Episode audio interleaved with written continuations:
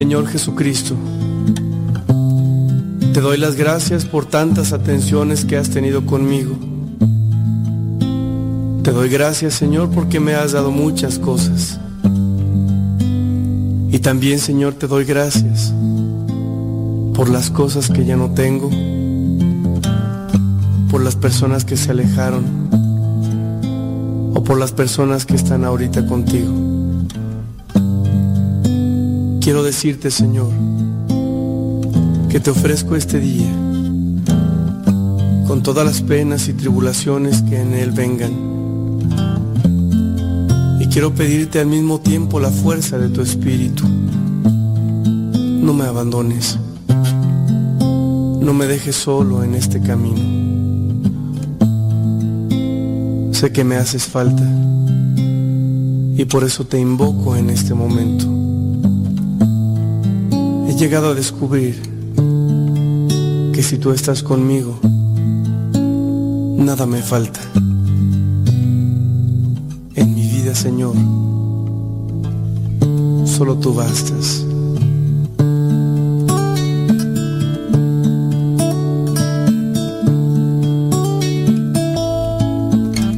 Sí, Señor, solo tú eres necesario en nuestra vida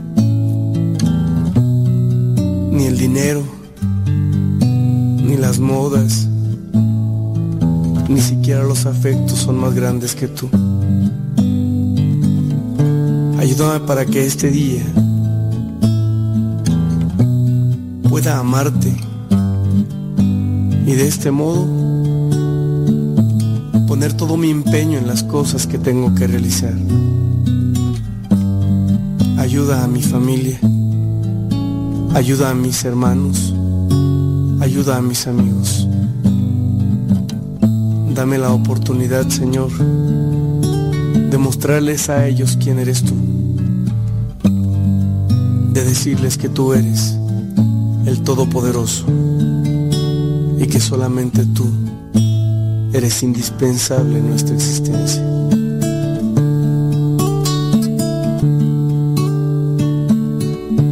tu hermano a que dispongas tu vida y tu corazón a esta experiencia de amor.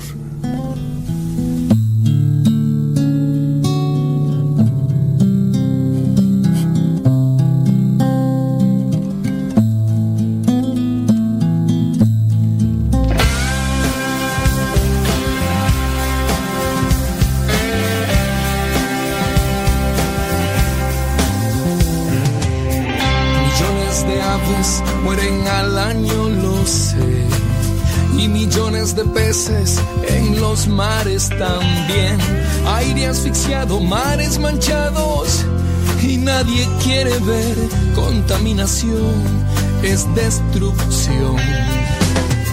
Miles de bosques se talan al año, lo sé. Y miles de especies se extinguen también. Campos desiertos, clima alterado. Y nadie quiere ver deforestación es desolación.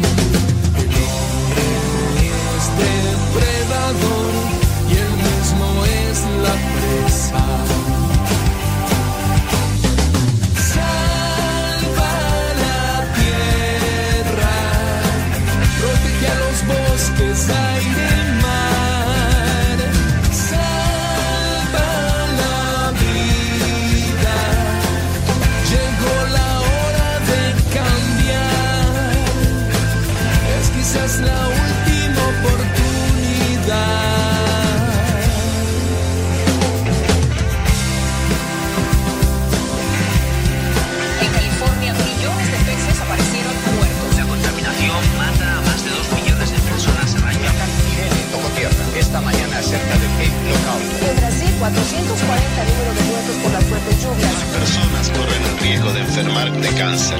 Millones de humanos. Ya llegó, ya llegó, ya llegó, ya llegó. DJ Chafa. Soy de la cuadra de los buenos, de una estirpe de guerreros de la gente del Señor. Y lucho por ganarme un día el cielo, máscara cabellera, por ganarme su perdón. Y lucho, lucho, ay como lucho, y tanto lucho que ahora me dicen el luchador. Y lucho, lucho, ay como lucho, y tanto lucho que ahora me dicen el luchador, el luchador.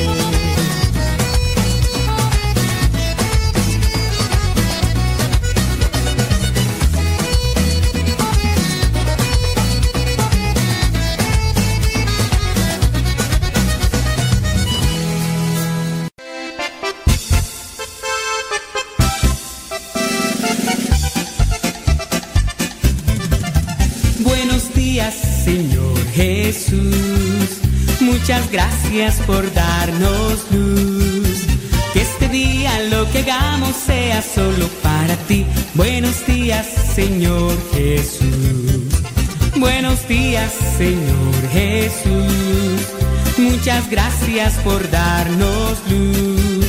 Que este día lo que hagamos sea solo para ti. Buenos días, Señor Jesús.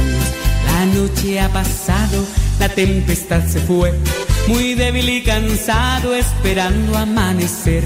Pero al abrir mis ojos un rayo puedo ver, el sol brilla en el cielo, su luz ya puedo ver. Buenos días, Señor Jesús, muchas gracias por darnos luz.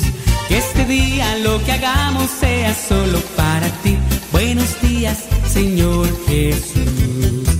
Buenos días, Señor Jesús. Muchas gracias por darnos luz.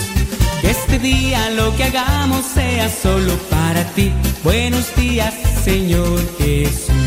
Los pajarillos cantan, elevan su canción. También las palomitas ensalzan al Señor. La flor, la mariposa, exhibe su color. Del fondo de mi alma yo canto esta canción. Buenos días, Señor Jesús. Muchas gracias. Gracias por darnos luz. Que este día lo que hagamos sea solo para ti. Buenos días, Señor Jesús. Buenos días, Señor Jesús. Muchas gracias por darnos luz. Que este día lo que hagamos sea solo para ti. Buenos días, Señor Jesús. Buenos días, Señor. Buenos días, Señor. Buenos días, Señor Jesús.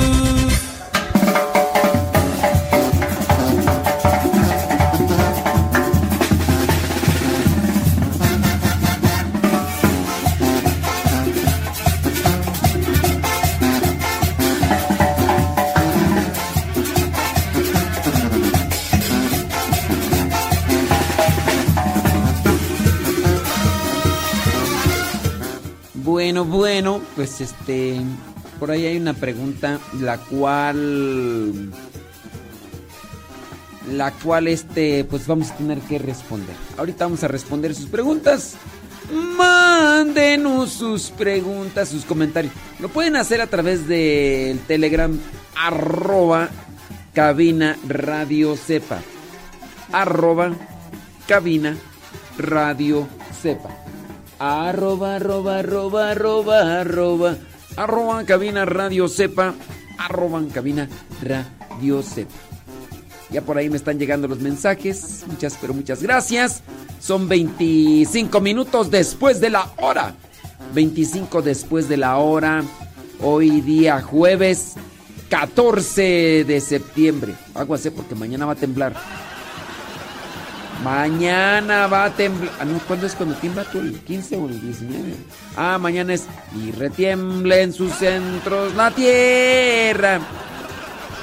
¿Cuándo es el día del temblor? El 19, ¿no? Ahorita vamos a responder a sus preguntas que nos mandan al Telegram. Gracias. Gracias. Gracias. El sábado sábado nos vemos allá en Pandale. Y el domingo en. Tijuana. Tijuana Telebella. Y, y el lunes a las 8 de la mañana ya nos vemos aquí en México. No, hombre, va a estar, va a estar maratónico. Mañana salimos de aquí de la casa como a las 2 de la mañana. Y el, el domingo, no, el lunes en la mañana también salimos de Tijuana como a las 2 de la mañana. ¡Ay Dios, ayúdanos! ¡Ayúdanos, Señor! ¡Ayúdanos! ¡Ayúdanos! Alves, seguro tú te la pasas disfrutando en los viajes. Sí. Sobre todo por las desveladitas. Pero en fin. En fin. En fin. Pues, pues tú tienes la culpa, pues ¿para qué aceptas? Hay que trabajar. Hay que trabajar. Sí. Ni modo. Sabadito y en pam pam pam pam pam pam. Pondel. Órale pues. Entonces manden sus preguntitas, ahorita vamos a... Es que miren, ya con relación a los comentarios que llegan, dicen... Ay, a mí se me hace que es grabado porque siempre saluda a los mismos. Siempre saluda a los mismos. Entonces, este...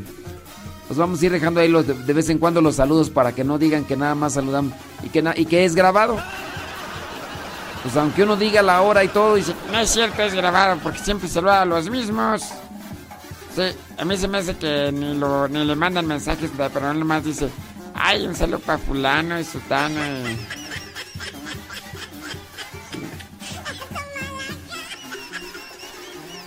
Ofelia Mata, ¿eres policía o qué? Ay, Ofelia Mata. Sí, eres, eres, es- eres como detective. ¿O eres de la migra? Ay, Ofelia Mata, de veras contigo. ¡Sosiégate! ¡Sosiégate!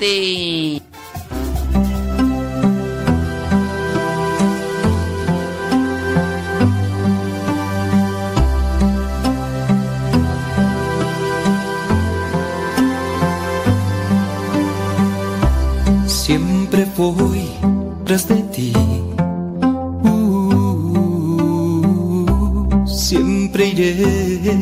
Tras de ti. Seguiré tus pasos al caminar. Eres mi fuerza, lo que necesito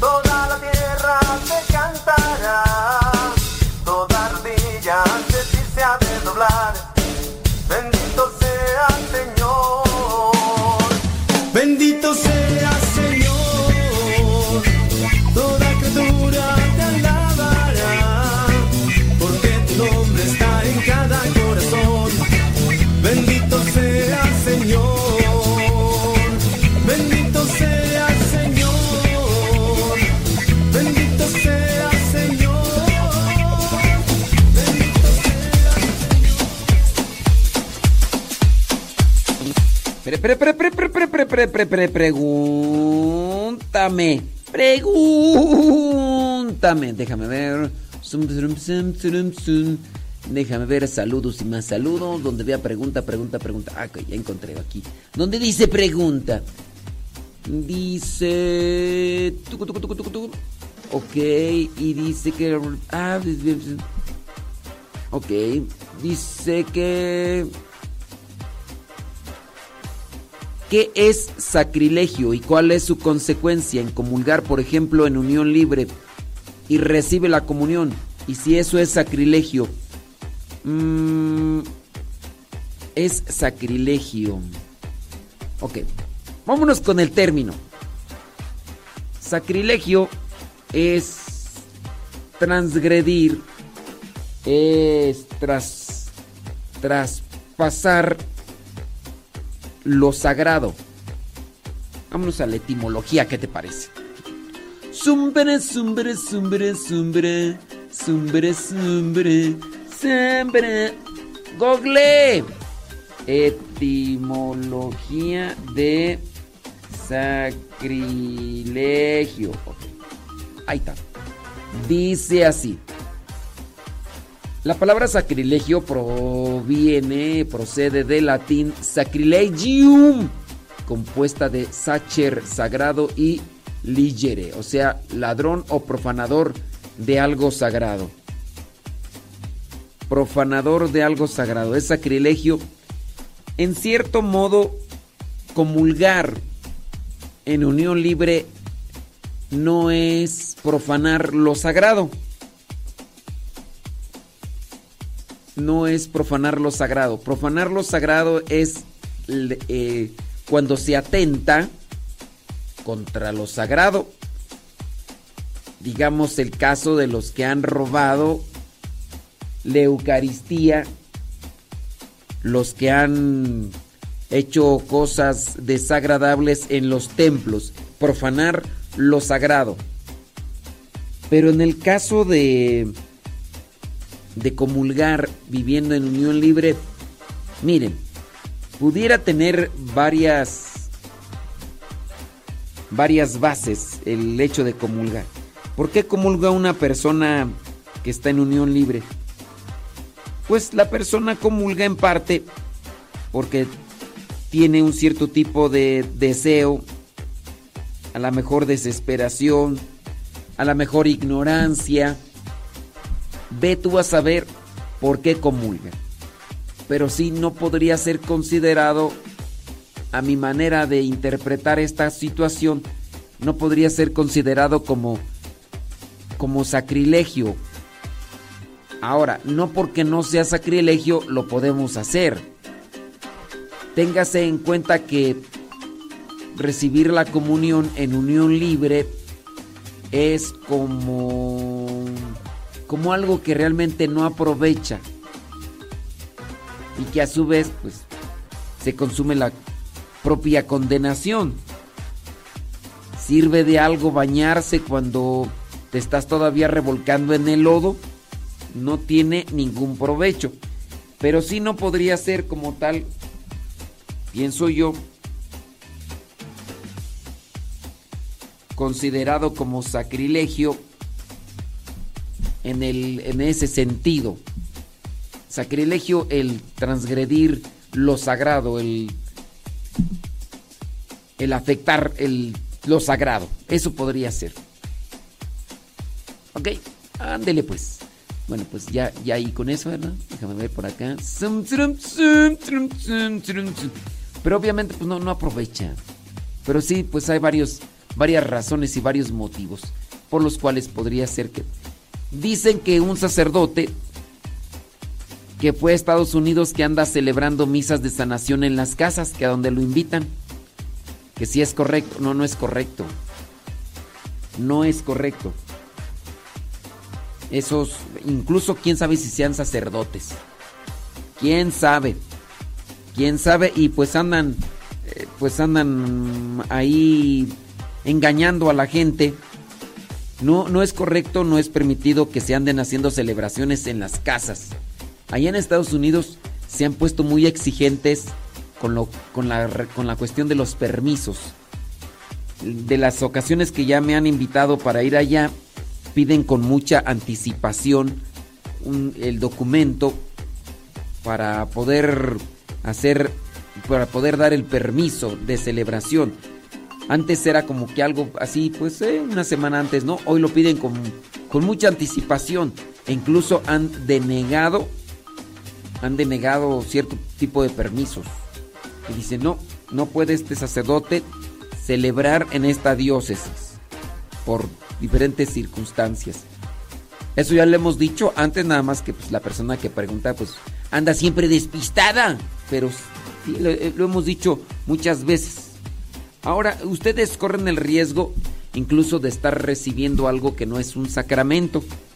En cuestión a la fe, pues no te ayuda. No te ayuda. Caerá solamente en, el grado del sentimentalismo, del sentimiento, pero no podrá producir realmente un efecto sacramental, hablando del sacramento. ¿Honráis? Ándele pues. Bueno, espero que ahora sí. Espero que ahora sí la persona haya escuchado, porque pues, ahí siempre está conectada la persona. Y eso es algo que respondemos muy continuamente. Pero pues bueno, pues ¿qué quiere, verdad? Ay, Dios mío santo. Dice por acá, debemos de perdonar aunque la persona no se arrepienta de lo que nos hace. ¿Qué, qué es perdonar? ¿Qué es perdonar? Perdonar es no guardar resentimiento. Perdonar es no tener un sentimiento de enojo, de agravio hacia una persona. Sí, por ejemplo, yo ya perdoné a una persona, persona X, X, claro, ya no le guardo resentimiento. Que yo vuelva, que yo vuelva nuevamente a, a querer entablar relación con esa persona, Dios me libre. Dios me libre. Yo quiero tener paz en mi corazón y no quiero andar ahí sufriendo. Entonces, sí, no voy a... No quiero tener una relación eh, ciertamente con esa persona. Dios me libre. Pero sí, de que, que, que, hay que hablar, que no sé nada, tu abuela, que. Ay, que no sé qué, que no sé cuál. No, no, no, no, no, no. A otro, a, otro chango con otro, con otro virote, con otro sí. sí. Yo perdoné. No guardo resentimiento, pero de que vuelva yo, no, no tengo. Mira, si fuera de mi sangre, todavía si fuera de mi sangre. Pero no, yo ni le deseo nada malo a esa persona, ni nada. Simplemente, adiós, que te vaya bien y si ya no te vuelvo a ver, para mí mejor. Mejor, mejor. Adiós. Una persona en, Estados Unidos me pidió dinero prestado. Una cantidad. Después me dio una, una cadenita de, de, oro, supuestamente. La cadenita de oro la sacó en una tienda donde, pues, en una donde venden cadenas de oro. No la pagó. Entonces después a mí me andaban buscando para cobrarme lo de la cadena de oro, que al final de cuentas ni siquiera llegaba a cubrir lo que yo le había prestado a esa persona. Así. Entonces, pues ya me di cuenta que pues un día me encontré a esa persona podría haberle ido a decir, oye, pues esto y lo otro, pero ¿para qué? Yo dije, no voy a guardarle resentimiento. Sí, y así. Sí, entonces, este, ¿qué es perdonar? Debemos perdonar. Perdonar es no guardar resentimiento. El resentimiento nos hace mantenernos enojados, disgustados con esa persona pregunta, ¿así solucionas algo? No. Sí, yo no, yo no soluciono absolutamente nada. Esa persona seguirá así por secula seculorum. Porque pues así se duerme mucho. Oh, pues hombre. Entonces, sí. Hay que perdonar, sí, hay que... Mira, es que perdonar te libera. Perdonar te hace estar en paz por, esa, por eso y muchas cosas más, pues lo mejor es estar perdonando. Digo, ¿para qué tener que andar cargando con, con cosas que, a ver, no solucionamos absolutamente nada? No solucionamos absolutamente nada con guardar resentimiento, coraje, rencor. No. Una, no solucionas nada de conflicto, ni ayudas tampoco a la otra persona. Eso sí, tú te te desgastas en tu organismo. Entonces, pues, ¿para qué? ¿Para qué no perdonar yo? Pues, me hicieron esto, me anduvieron diciendo de mí esto. Uy, que no sé qué, que no sé cuánto, que aquí, no, si, si me llegaron los chismes, no creas que no. Si me llegaron los chismes, que esto, que el otro, que aquí, que allá, dije, ay, pues será el sereno. Yo, adiós, que te vaya bien. Sí. Y sí. Entonces yo ya perdonar a esas personas que anduvieron ahí de viperinas y pues de lo que hicieron y dijeron, pues lo material va y viene. Lo material va y viene. Los chismes, Marcos 4:22. No hay nada oculto que no se llegue a descubrir, nada escondido que no se llegue a conocer. Así que yo tranquis, tranquis, ¿para qué? Yo no voy a andar ahí. No es de mi sangre. Así que, sayonara, arrivederci, goodbye. No tengo ninguna obligación de entablar relación. Ay, que no sé qué, que nada. A mí no. Yo le pido a Dios que te convierta, que te convierta y que te eleve, que después te suelte. Pero sí. Sí, sí, sí, sí. Y mejor ya bloquear a esas personas y, y rezar por ellas. Digo, otra cosa es que sea la sangre. Otra cosa es que sea la sangre. Entonces ahí ya tenemos una obligación de, de, ayudar a esas personas. Pero no con otras personas que pues bueno, quisiste ayudarlas. Quisiste brindarles un apoyo les diste la mano y te agarraron el pie, dicen allá en mi rancho, pues, pues no quisieron. Otras personas también quisieron ayudarles, tampoco quisieron. Bueno, pues ni modo. Así que sayonara, arrivederci y ya has quedado bloqueada de mis contactos. Dicen que no me vuelva a enojar. No me estoy enojando. ¿Quién dijo que me estoy enojando? ¿Eh? Yo no me estoy enojando. Así hablo, así es mi así es mi temperamento. no le busques porque hasta para ti tengo. Porque lo que no tenía para ti lo este lo puedo preparar ahorita. No, pues, tenemos aquí instantáneas cosas, se va a pasar así. Entonces sí. Dice, "Y cuando es de sangre, esposa, hijos, bueno, cuando es de sangre, tienes una obligación moral." Ahora, mi pregunta es, ¿guardas algo con estar cargando resentimiento y enojo? Hablando de la sangre. Es que acá la persona pregunta, dice pues que cuando es esposa e hijos. Mi pregunta es, ¿guardas, algo? ¿guardas algo? ¿Ayudas en algo? ¿Ayudas en algo? De veras, ¿te ayudas en algo guardando ese resentimiento? Pregunto. Vas a solucionar algo. Mira, te hacen algo malo, te, dicen algo malo. Muy bien. Así, como va. Después, eh, ya no guardes eso. No guardes eso. No vas a solucionar nada. Es de, es de la sangre. Tienes la obligación de ayudarles. Ahora, no se corrigen, pues ni modo. Ni modo. Yo, yo he estado tratando de trabajar en mí una filosofía que podríamos calificarla, no sé si es del modo estoico. ¿Qué es estoico? Es una filosofía griega, es una moda, es una forma de vida, de pensamiento. Mira, ¿por qué enojarme yo cuando otra persona se equivoca? ¿Por qué enojarme yo? A ver, la otra persona se equivocó. ¿A quién le afecta? Quizá a mí me afecta porque, pongamos el ejemplo, está a mi cargo, yo soy el, eh, el patrón, yo soy el encargado, yo soy el manager, yo soy el que está al frente, yo soy el, el coordinador de comunidad. Muy bien, le dije a esta persona, haz esto, esto y esto y esto, no lo hizo como tal y pues bueno, yo puede ser que en ese momento me enoje. Ok, vamos a poner ahora el ejemplo como tú.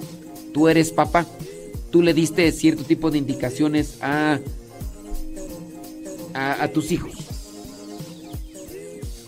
Dice, muy bien. Entonces, tú le diste cierto tipo de indicaciones a tus hijos. Se las diste en buena manera. No entendió. Busca la manera de... Busca otra manera. Muy bien. No entendió. Busca otra manera. No entendió. Busca otra manera. No entendió. Busca otra manera. No entendió. Ya lo hiciste muchas veces. Ya no encuentras qué hacer. No entiende. Pues ni modo. Tú buscaste todos los medios. Platicaba yo con una persona sobre estas cuestiones de adicción. Y resulta que una señora llegó a meter a su hijo a un anexo cinco veces. Cinco veces. Y en esas cinco veces ya entendió. Qué chido, ¿no? En esas cinco veces ya entendió. Tiene otro hijo. Lo metió ya una vez. Pregunta. ¿Lo vuelvo a meter? Pues sí, pues. ¿Tiene, tiene la posibilidad económica? Hágalo. Sí. Yo por ahí a un familiar conocido a un familiar, un familiar conocido, un familiar cercano. Yo, yo busqué la manera, yo, yo busqué los medios y lo metimos nosotros, nosotros hablando de, Miguelito, lo metimos dos veces. Le dije a su mamá, su mamá eh, lo metió y solamente le dejó la mitad del proceso. Después lo sacó. Después, eh, mi papá por ahí buscó también la manera y intentaron creo que dos veces meterlo, se escapó. Bueno, buscaste la forma de ayudar a ese familiar porque tenía una adicción. Lo, ok. No sé cómo ande, espero que ande bien. Pero pues, ¿para qué enojarte? ¿Para qué disgustarte de las personas con las personas que hacen cosas malas? Quienes se afectan son ellos. Ahora, que si no entienden, ¿quién va a sufrir? Ellos. Sí, a mí me puede afectar en algo, sus imprudencias, sus errores, sus... Sí, a mí me puede afectar en algo. Pero, pero... ¿Qué es un nexo? Ay, es que estas personas no saben qué es un nexo. Anexar es meter en un centro de rehabilitación. Sí, es que hay personas que no saben. Son, son fifis. Son popis. Son, son de la alcurnia. Son fresas. Un anexo es un centro de rehabilitación acá para la persona que no entiende. Ay, no, no, no, cierro, mis, eh, cierro mis manos. No, junto mis manos. Eh, cierro mis ojos y hago una oración. Entonces, síguele macheteando para ti. Si los demás hacen caso de lo de los consejos buenos que das, bien por ellos. No hacen caso, pues ni modo. ¿Qué le vamos a hacer? Dijo Don Roberts. Ándele, pues, déjame ver por acá otra pregunta. Dice, te perdono, le pido a Dios que te convierta, te eleve y después te lleve. Eso. Pregunta, dice por acá, con respecto a las lecturas de amar al prójimo. Eh, este año me hizo ruido la lectura de las vírgenes eh, previsoras y las olvidadizas, que se les acabó el aceite y las previsoras no dieron del suyo. ¿Cómo entender estos dos pasajes? Lo de las vírgenes que llevan su aceite en este sentido de la salvación del alma y el amor al prójimo con respecto a las cosas materiales.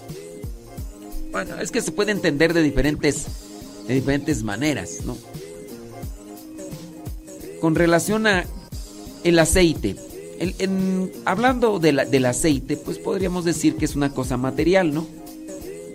Es una cosa material y se puede compartir. Ah, hay cosas materiales que se pueden compartir, hay cosas materiales que no se pueden compartir. Pero obviamente la parábola como es una forma figurativa, es una analogía, puede darse a diferentes interpretaciones. La fe se puede compartir, pero no puedo compartir mi salvación. Digamos que por ser previsor yo llegué a tener fe en mi vida.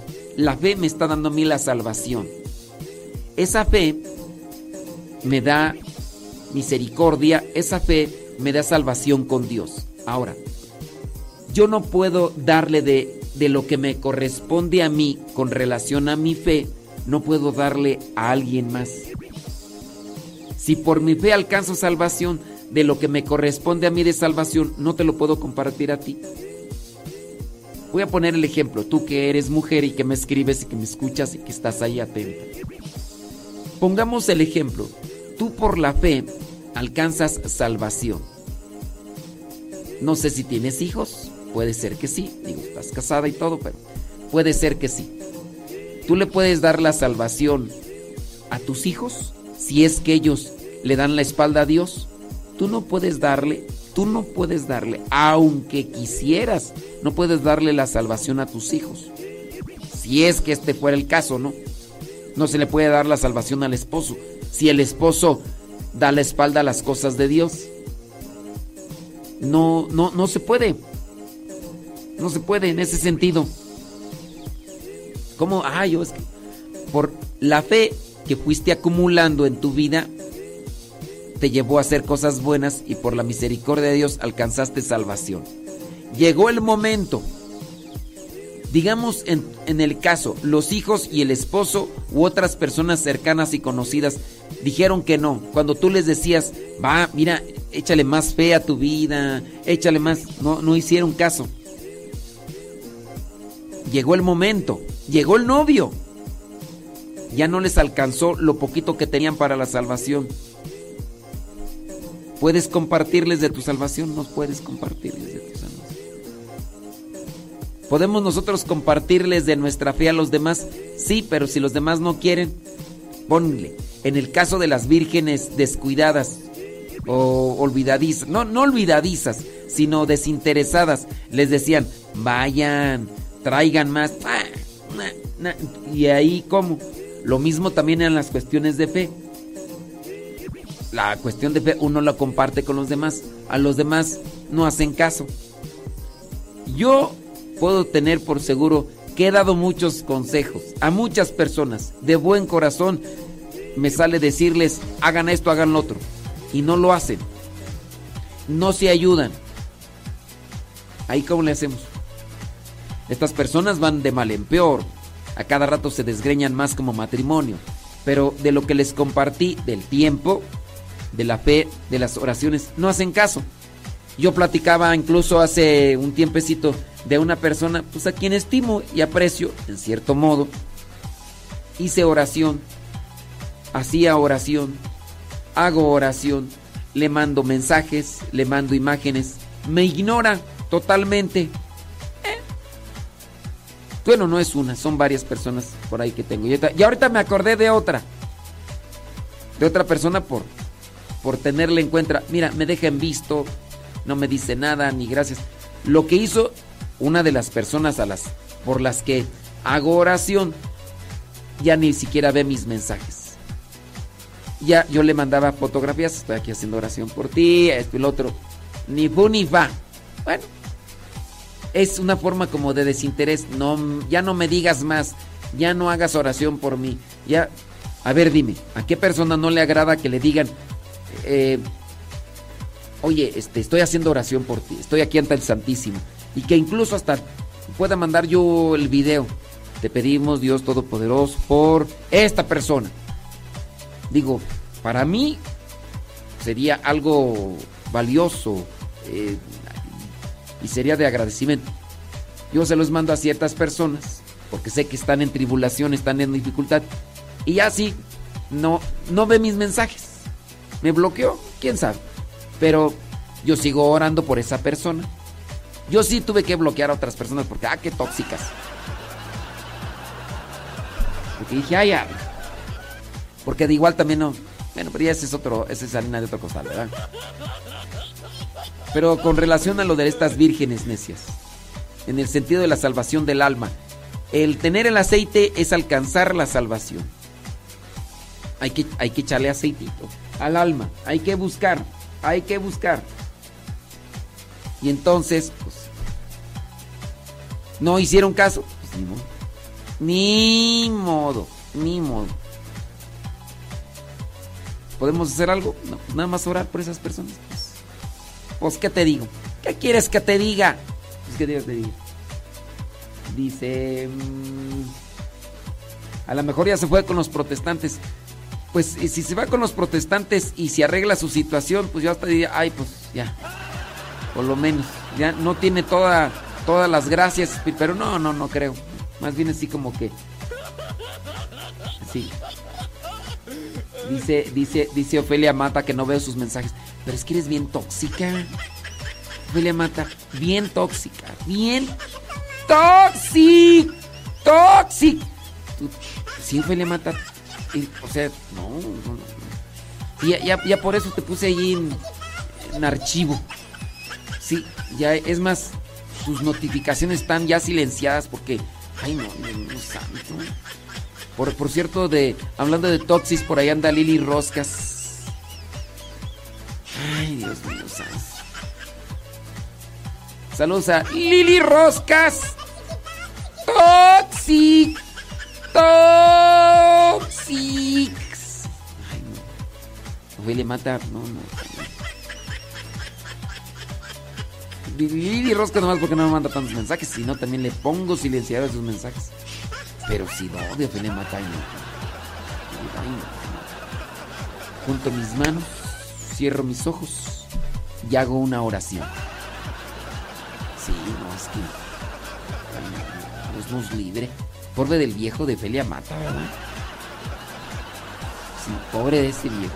Saludos a Iván, el sacrosanto, sumiso y abnegado esposo de Lili Roscas. Pobrecito también del ay, no. Pobrecitos. Y el de, el de Ofelia Mata también. Pobrecito. Que Dios te dé mucha paz en tu corazón.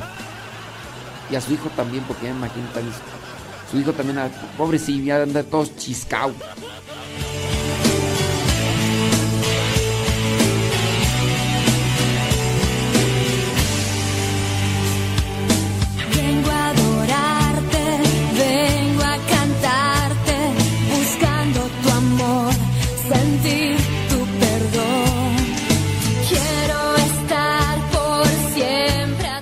Esos toxis, ya cuando se mueran, hay que ponerles ahí en la lápida ahí del cementerio.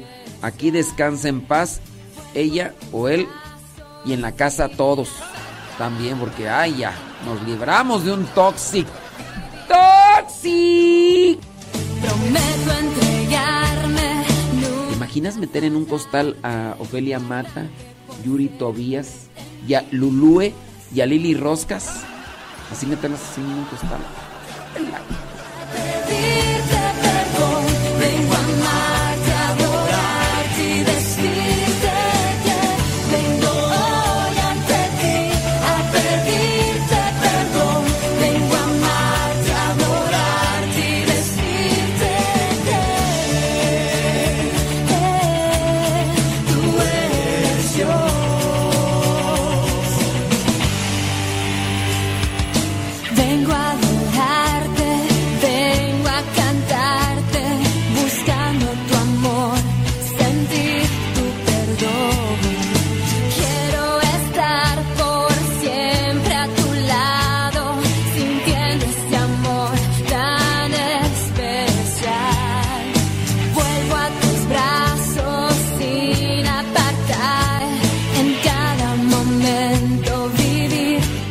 como si metieras muchos gatos eh, en un costal, ¿te imaginas? Muchos gatos en un costal.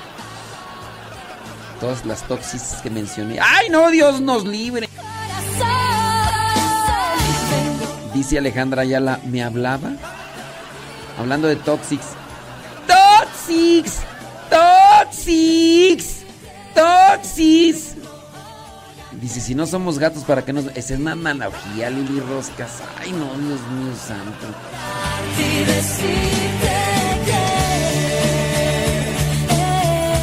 Hablando de toxis, ya llegó María Eugenia.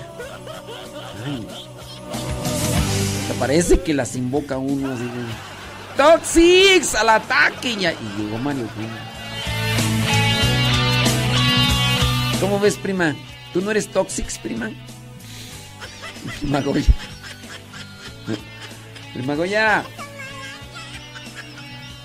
No, ¿Tú no eres Toxic? ¡Toxic! Ay, ya llegó Carmela Viñamena. Ay, Dios, todo poder.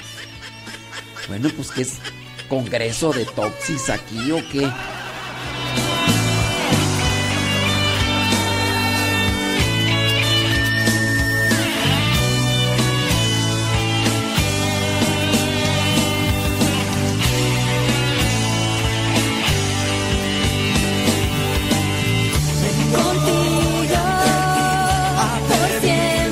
Esther Cepeta, ¿quieres entrarle al costal?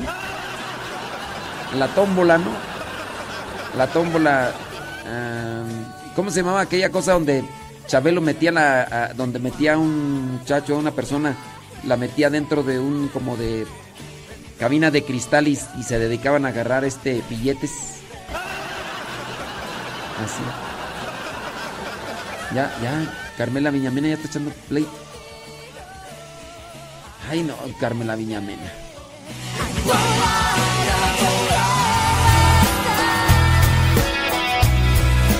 Carmela Viñamena. Carmela Viñamena amenaza con ir a Pander. No, yo, yo, no, yo pienso que voy a cansa- me, me voy a enfermar de COVID, yo creo mañana. Que Carmela Viñamena amenaza. Amenaza con. con ir a, a Pandel el sábado. Pero ¿por qué? O sea, ¿qué pecado hemos cometido, Carmela Viñamena? ¿Qué pecado hemos cometido para que vayas? para vivir. Con su espíritu a mi lado voy a seguir. Voy buscando un sueño perdido. Voy buscando un sueño querido. Solo sueño con alcanzar alas de libertad.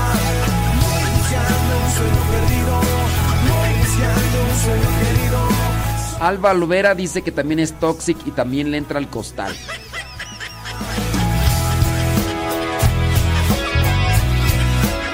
Bueno, Malena. Yo no lo quería decir, ¿verdad? Pero pues Malena Nabor dice que también le entra al grupo de las Toxics. Toxics. Más que yo. Tú serás mi sol, tu luz brillará. Por siempre en mi interior me guiarás. Día a día eres mi alegría. Paso a paso en tu palabra descubro que me amas dentro. Él volverá a nacer y estará en cada corazón que lo deje llegar. Su voz será la fuerza para vivir. Laura Sánchez también. Toxic. Erika Gómez. Toxics. un sueño querido, solo sueño con alcanzar alas de libertad. Voy buscando un sueño perdido, voy buscando un sueño querido, solo sueño con alcanzar alas de libertad.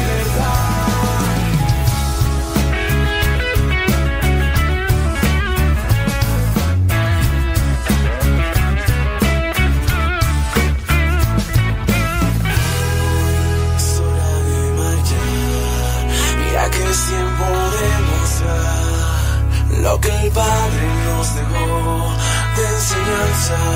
Es hora de continuar por el camino de la verdad y su palabra siempre llevar. Voy buscando un sueño perdido, voy buscando un sueño querido, solo sueño con alcanzar alas de libertad. Voy buscando un sueño perdido, voy buscando un sueño querido, solo sueño con alcanzar alas de libertad.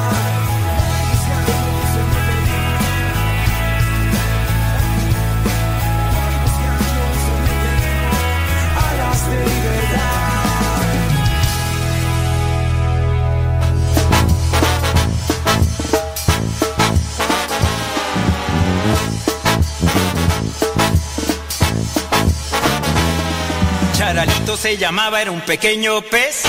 Era inteligente y de buen corazón, aunque muchas veces no había actuado bien. Se sentía pequeño y de poco valor, pensaba que el perdón no llegaría a conocer.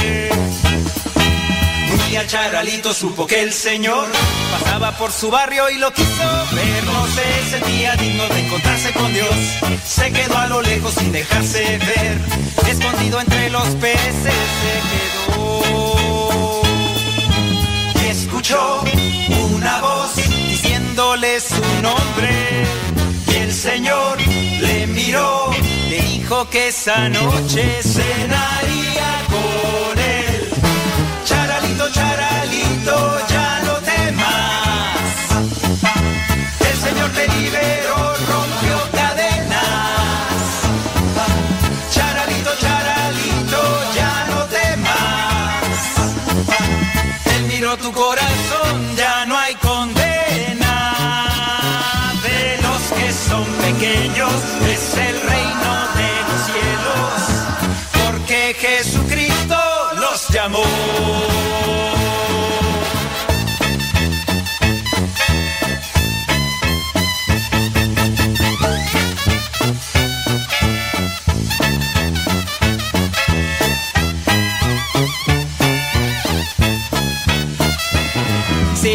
te sientes como el pececito aquel, lleno de tristeza en tu corazón, Jesús te está llamando, te conoce bien. Todo lo que quiere es darte su perdón, quiere que camines siempre junto a Él. Y escuchó una voz diciéndole su nombre, y el Señor le miró, le dijo que esa noche cenaría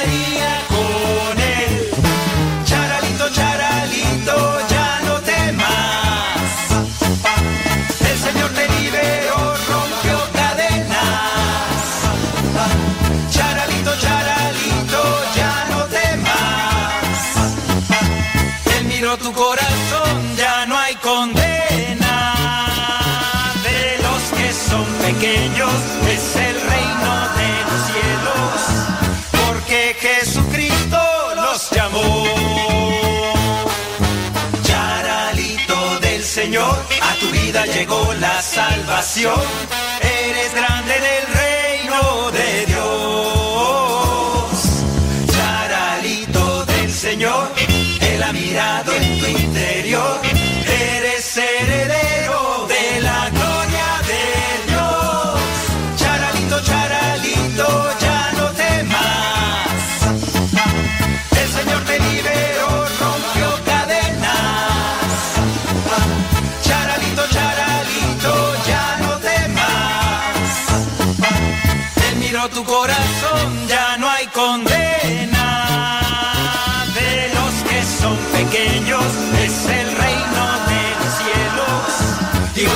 Charalito, el Señor Jesús te llama. El Señor Jesús te llama. El Señor Jesús te llama hoy. Te llama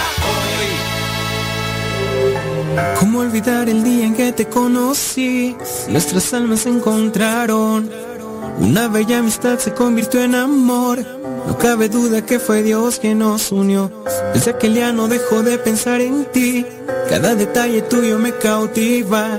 Te convertiste ahora en parte de mis. El podcast En pareja con Dios presenta ¿Por qué es importante seguir teniendo citas con tu pareja aunque ya te hayas casado? Hoy Dios une nuestras vidas y nos da su bendición. Algunos comentarios que me han llegado con respecto a este podcast para matrimonios son, yo ya no lo necesito, mi matrimonio está por los suelos, ya no tiene manera de levantarse, con mi marido no se puede, todos los hombres son igual, eso que se proyecta ahí nunca será realidad, ni que no conociera yo a mi esposo, primero se acaba el mundo antes de que él cambie, esos consejos para mí ni sirven. Todos los matrimonios que conozco son un fracaso y el mío también. Comentarios así en ocasiones me llegan a desanimar porque me llega el pensamiento de, pues si ya no se puede hacer nada por los matrimonios, si ya no se puede rescatar nada porque no hay cooperación de las dos partes, solamente de una, pues entonces ¿para qué seguir haciendo estas cosas? Me llega ese pensamiento en ocasiones, pero pienso que habrá algunos que no lo necesitan porque ya lo están viviendo. Y me imagino que habrá algunos que todavía están en esa intención de reconciliación, de reacomodo, de reprogramación en su vida y que a pesar de las caídas ahí la llevan. Por esos poquitos y para ellos, los que tienen todavía esperanzas porque siguen trabajando y confían en Dios, vamos a seguir haciendo estas cápsulas hasta donde podamos y Dios nos lo permita. ¿Por qué nunca debes dejar de salir en citas o salidas con tu pareja dentro del matrimonio? Es algo que ya hemos planteado en otros segmentos para matrimonios. A veces es difícil mantener tus citas como pareja cuando tienes ya obligaciones en la casa. Quizá cuando no hay niños, cuando no hay muchas obligaciones todavía se sale, pero cuando ya hay criaturas que atender, de repente se hace imposible y algunos piensan que solamente con dinero se puede salir con la pareja. Si no se sale a comer, si no se sale a bailar, si no se sale a gastar, una salida sin un gasto no cuenta. Sin embargo, es esencial que aunque ya estés casado, aunque ya tengas hijos, es esencial que mantengas y trates de planear con anticipación salidas para los dos no con los hijos, no con otras personas, solamente para ustedes dos. Piensen que al final el mejor regalo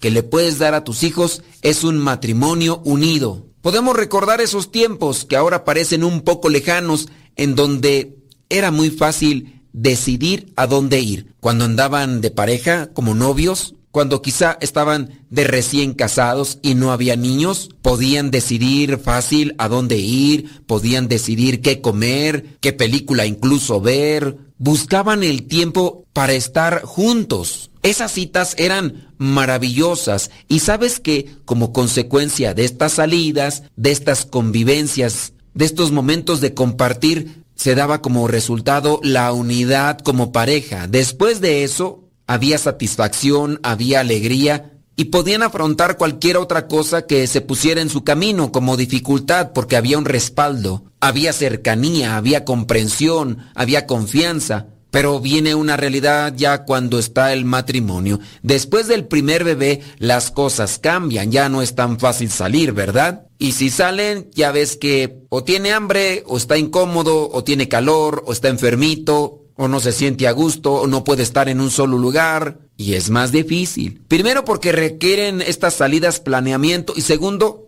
a veces el puro agotamiento les impide planear y prefieren no hacer nada, porque hay algunos niños que se despiertan en la noche y a cada rato, y durante el día quien se levanta a atender el niño tendrá más sueño y cansancio y preferirá no salir, aunque al niño lo pudieran dejar con la mamá de alguno de los dos. O quizá con la hermana de alguno de los dos también. Sí, es difícil mantener esa rutina de salir en pareja, pero es absolutamente esencial para que tu relación matrimonial, tu relación de pareja, siga creciendo y no pierda la conexión que tiempo atrás los unió. ¿No será que por eso muchas de las parejas actualmente están distanciadas? Muchas de las parejas son frías porque después que se casaron, se dedicaron cada uno a sus actividades y ya no se dedicaron tiempo para sí. Muchas parejas se dejan de llevar por la rutina. Acuérdense que la rutina son ese tipo de acontecimientos programados. Y muchas parejas se dejan llevar por esta rutina para preguntarse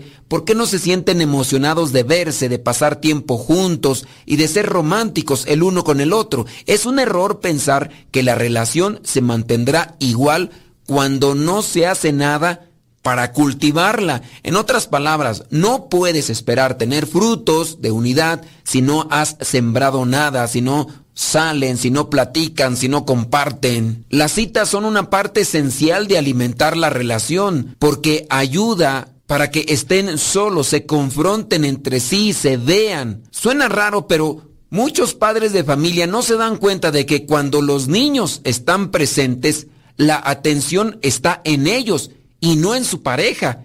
Y disfrutar de una buena conversación sin interrupciones es necesario para los dos. Es importante aclarar que el querer estar solos no significa que no quieras a tus hijos, porque también puede cruzarse eso por la mente, sino todo lo contrario, lo mejor que pueden ofrecerle a sus hijos es un buen matrimonio, y de esa unidad, de esa cercanía, tiene que darse como fruto la felicidad, la estabilidad. Estas salidas de los dos no necesariamente tienen que concluir con la intimidad. Es para compartir la vida. Aquí te van algunas ideas si es que no tienes este bonito hábito de seguir saliendo con tu pareja. Número uno, planea con anticipación. A veces la dificultad de salir como pareja radica en conseguir a alguien de confianza que pueda cuidar de tus pequeños. Esto se puede lograr Si invitas a las jóvenes que consideras aptas para hacer la labor y las preparas para que puedan atender de tus criaturas, si es que no tienes algún familiar de confianza. El planear también requiere pensar en la actividad que van a hacer, no solamente buscar el día y la hora para salir. Se tiene que planear lo que se va a hacer en esa salida. Esto va de la mano con su presupuesto económico y también la energía que tengan ese día, porque entendiendo que están desvelados, pues no pueden planear una salida o una actividad que puede desgastarlos demasiado. Pueden buscar o investigar sobre lugares económicos o incluso algunos lugares gratis que les puedan brindar buenos momentos. Número dos, busca actividades en donde exista la conversación. Muchas parejas optan por ir al cine como su actividad.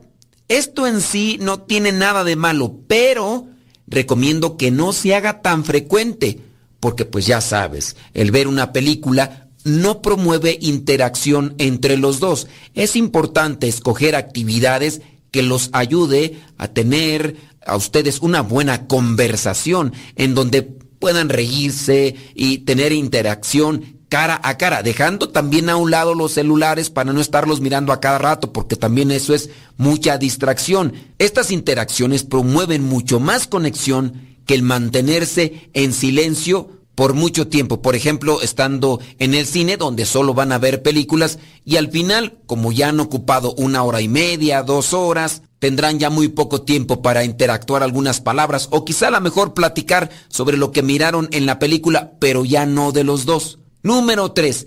Planea citas exclusivamente románticas. Es importante mantener el aspecto romántico en cualquier relación de matrimonio. Si recuerdan el tiempo en donde salían como novios, se darán cuenta de que se tomaban su tiempo para arreglarse y verse de la mejor forma posible. Una recomendación puede ser que al menos una vez al mes planeen una cita romántica. Salir cada semana, eso sí, en donde se arreglen en esa cita romántica de una forma más esmerada y vayan quizá a algún lugar romántico, planeen una actividad que promuevan ese aspecto sentimental, una cuestión detallista de su relación. No sé, se me ocurre una caminata bajo la luna en un lugar seguro, a lo mejor igual una cena bajo la luz de algunas velas en algún restaurante o si pueden hacer una lunada por ahí enfrente de un lago, en la playa, no sé, por ahí cada quien tendrá la forma creativa de acomodar esa cita romántica sin gastar mucho. Número cuatro, piensa que el resolver conflictos no se hace en las citas, para que no se vayan a utilizar las citas para querer arreglar las cosas que están ahí en el hogar. Un detalle importante a recordar es que si hay un problema que aún no se ha solucionado o existe un tema que trae tensión entre los dos, su cita para los dos no es el tiempo para solucionar ese problema. Si se empieza a discutir los problemas cuando se tienen estas citas, pronto no tendrán el deseo de seguir haciendo más citas. Las citas deben unirlos. Por lo tanto, hagan un pacto que todos estos temas se resolverán en otro momento y en otras circunstancias. Pero su cita es su momento de reconexión y debe ser algo muy íntimo para acercarse los dos. Una relación sana y feliz es el mejor regalo que le pueden dar a sus hijos. Pongan su relación como una prioridad y no dejen de hacer las cosas que ayudan a fortalecerla, lo que hacían antes como estas citas y que los llevó a esa conexión, a esa unidad, vuélvanlo a hacer, quizá no con la misma continuidad como cuando eran solteros. El salir con tu pareja es esencial, así que planea con anticipación, tómate tu tiempo para disfrutar el uno del otro. Recuerda que tu relación necesita que la nutras frecuentemente. ¿Y qué mejor forma de hacerlo que tomarte unas horas para recordarte las muchas razones por las que decidiste estar junto con tu esposa o con tu esposo? La oración, fundamental en su relación, la reflexión de la palabra de Dios y el acompañamiento de un guía espiritual sin duda serán óptimos para que ustedes puedan mejorar sus ideas y sus propuestas para tener esa cercanía como matrimonio. Y recuerden, que si como matrimonio quieren llegar a la santidad, si van en pareja con Dios, lo podrán lograr. Cada uno con su propia historia, con sus defectos y virtudes. Distintos sueños, pero mismo ideal.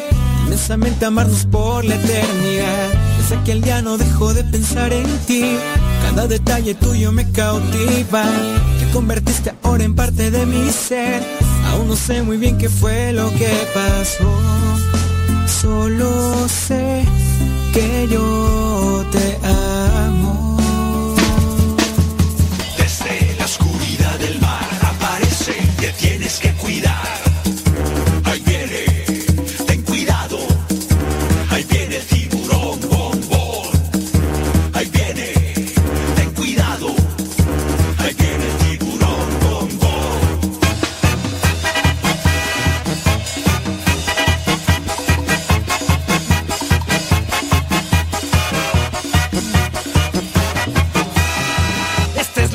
De un pez grande y enojón. De los malvados él quería ser campeón. A los otros peces perseguía sin razón. No lo querían por ser malo y muy grosero. Pesado y muy sangrón. Pero en el fondo de su pobre corazón, él se sentía triste, solo y sin amor. Hasta que un día conoció la luz de Dios, su perdón y su alegría, su vida transformó.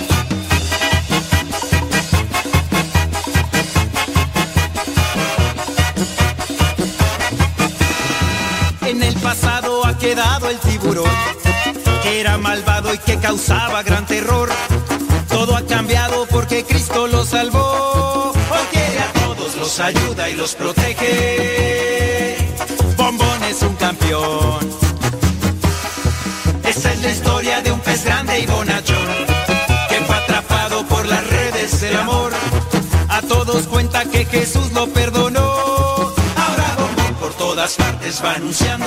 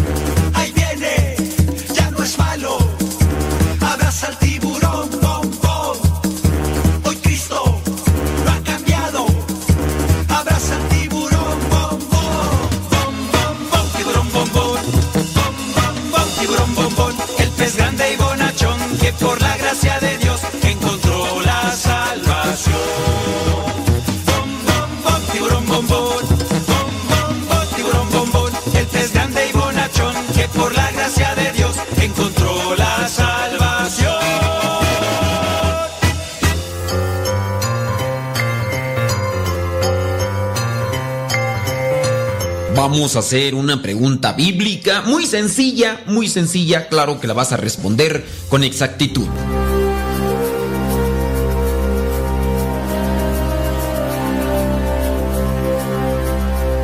La pregunta es la siguiente. ¿Cuántos peces fueron usados por Jesús para alimentar a los cinco mil? Es una pregunta muy sencilla. ¿Cuántos peces fueron usados por Jesucristo para alimentar a los cinco mil? ¿Dos? ¿Cinco? ¿O cuatro? ¿Cuántos peces fueron usados por Jesús para alimentar a los cinco mil? ¿Dos? ¿Cinco? ¿O cuatro?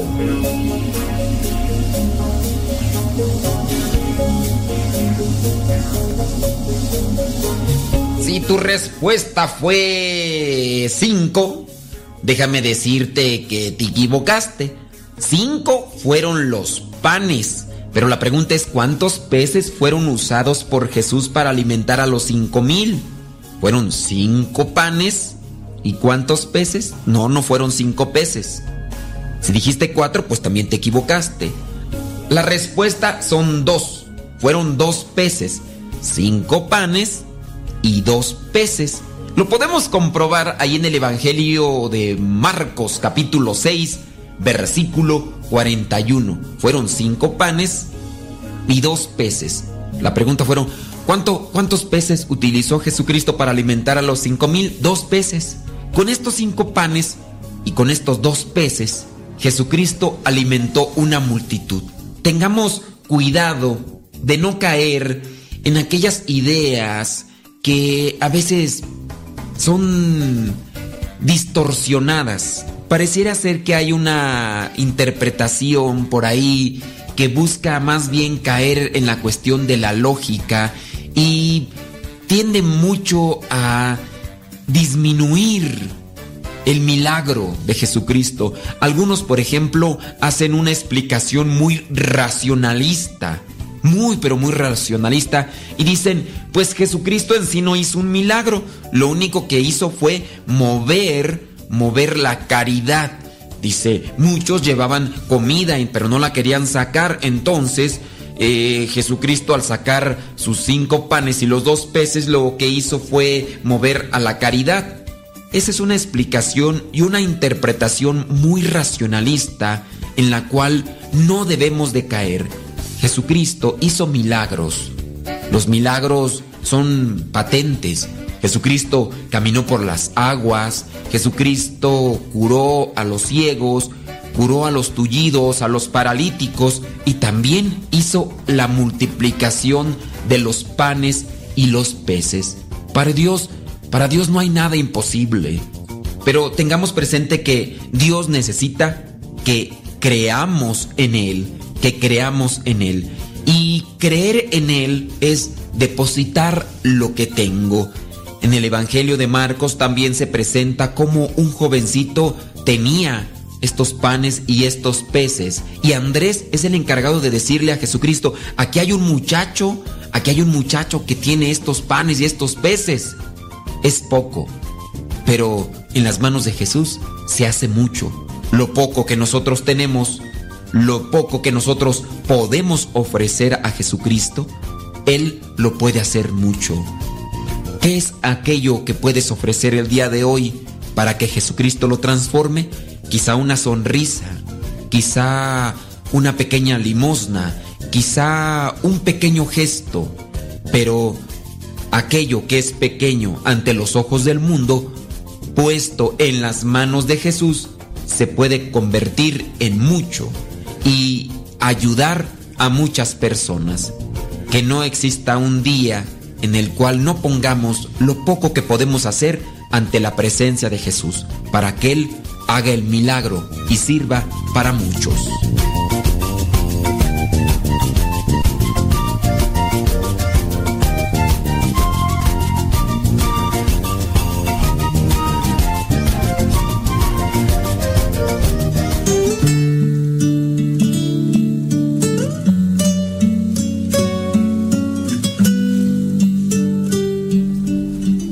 A veces sí conviene escuchar las historias de, las personas. Yo no sé ustedes qué tan afines sean de escuchar entrevistas o, mm, sí, entrevistas, ya sea en video o en audio. Eh, yo regularmente cuando estoy trabajando en la edición de las cosas que hago y que sé que tengo que hacer ya mecánicamente, cortar, subir, bajar los, en cuestiones de audio, lo que hago es a veces escuchar entrevistas, no necesariamente entrevistas a personas religiosas, sino eh, pueden ser personas sobresalientes en el deporte, eh, porque pueden ser hasta cosas que inspiran, son cosas inspiracionales. Y yo lo, yo lo busco porque hasta incluso hasta en esas entrevistas que hacen, aunque no sean personas a las que admiro en cierto sentido, pero sí a veces escucho cosas que, pudieran nutrirme. Hace poco estaba escuchando una, no una entrevista, sino más bien era un- una confesión que hacía un señor que pues está luchando ahorita incluso con una enfermedad que acaba de nuevamente agregársele al cúmulo de enfermedades que tiene, que es la, la cirrosis. Un señor que hace algunos ayeres, hace muchos años, era el top model de, de las mujeres, eh, mexicano, eh, ojo de color, eh, fisonomía casi perfecta, y ya por acá ya alguien ya sabrá, ah, ¿quién acá? Ustedes ni en cuenta, ah, pero ese señor, no, pues ese era el top model, ¿no? Pe- películas, novelas, y todavía incluso ya en su edad adulta, pues no sé cuántas mujeres haya tenido como esposas, un montón. Y, y ahorita pues ya está en una etapa de ochenta y tantos años, cargado de enfermedades, este, cáncer y ahorita la cirrosis hepática. Y de las cosas que dice él, dice, yo hice y deshice. Yo solamente les diría, todo, to- lo que uno hace en, sin medida trae consecuencias. Ya sea para la cuestión del amor, dice, seanle fieles, aunque yo no lo hice, digo, pero ahora dice, lo compruebo de las personas que si eres fiel va a haber una correspondencia y bueno. Y uno escucha todo eso y, y ahora con esto de la cirrosis hepática estaba diciendo, yo me tomaba hasta la última gota de tequila que tenía porque ahora les digo, no tomen. Dice, se los digo por lo que estoy sufriendo yo. Y digo, pues, hasta en eso uno puede encontrar como cierto tipo de, de reflexiones. Porque hasta cuando pasan las cosas uno entra en conciencia? Porque hasta cuando ya uno está sufriendo por sus desmedidas, por sus usos o sus prácticas o por sus costumbres eh, desordenadas, porque hasta ese punto algunos reflexionan, otros no reflexionan. Este hombre está reflexionando, pero hay unos que, aunque estén ahí con, con las consecuencias negativas de sus desmedidas, ni así reflexionan y buscan a quién echarle la culpa, ¿no? Entonces siempre, no, yo estoy así por fulano y, y siempre achacándole. Hoy en el Evangelio encontramos una situación que debemos de reflexionar porque al final de cuentas es el recorrido, la historia de alguien que tenía y que no se fijó en el necesitado como una actitud de caridad, que se dejó llevar solamente por los lujos, por las cosas que, en las que se envolvía y no atendió a ver quién podía, a quién podía auxiliar en la vida. La caridad. Y allí ustedes y yo podemos estar pasándolas porque la caridad uno la falta con cualquier persona. Yo la caridad la puedo faltar hasta con mis, estos mismos hermanos que tengo a mi lado, en la forma como les hablo, en la forma como me comporto, no compartir cierto tipo de cosas. Por mínimas que sean, uno falta a la caridad. Y por faltar a la caridad trae consecuencias. Vemos ahí, ahí sumeramente lo que vendría a ser la situación de este hombre, Lucas capítulo 16, versículo 19 al 31. Este rico que no sabemos su nombre, estaba ahí, dice, eh, se vestía con ropa fina y elegante y que todos los días ofrecía espléndidos banquetes, todos los días. Había también un hombre llamado Lázaro que estaba lleno de llagas y se sentaba en el suelo a la puerta del rico. Entonces este hombre estaba dándole rienda suelta a todo lo que tenía como bienes materiales para darse esos placeres.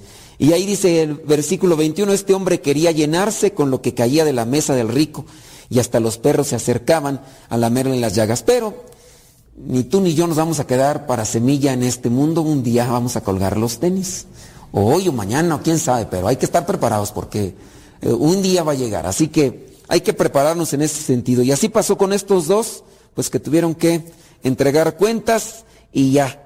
Entonces, ahí en el versículo 23, eh, entonces gritó Padre Abraham, mientras el rico sufría en el lugar donde van los muertos, bueno, en el versículo 22, un día el pobre, murió y los ángeles lo llevaron a sentarse a comer al lado de Abraham.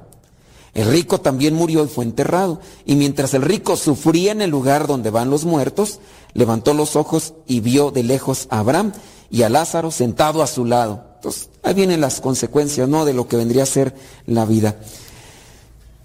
¿Cómo nos estamos comportando? ¿Por, por qué nos hacemos insensibles?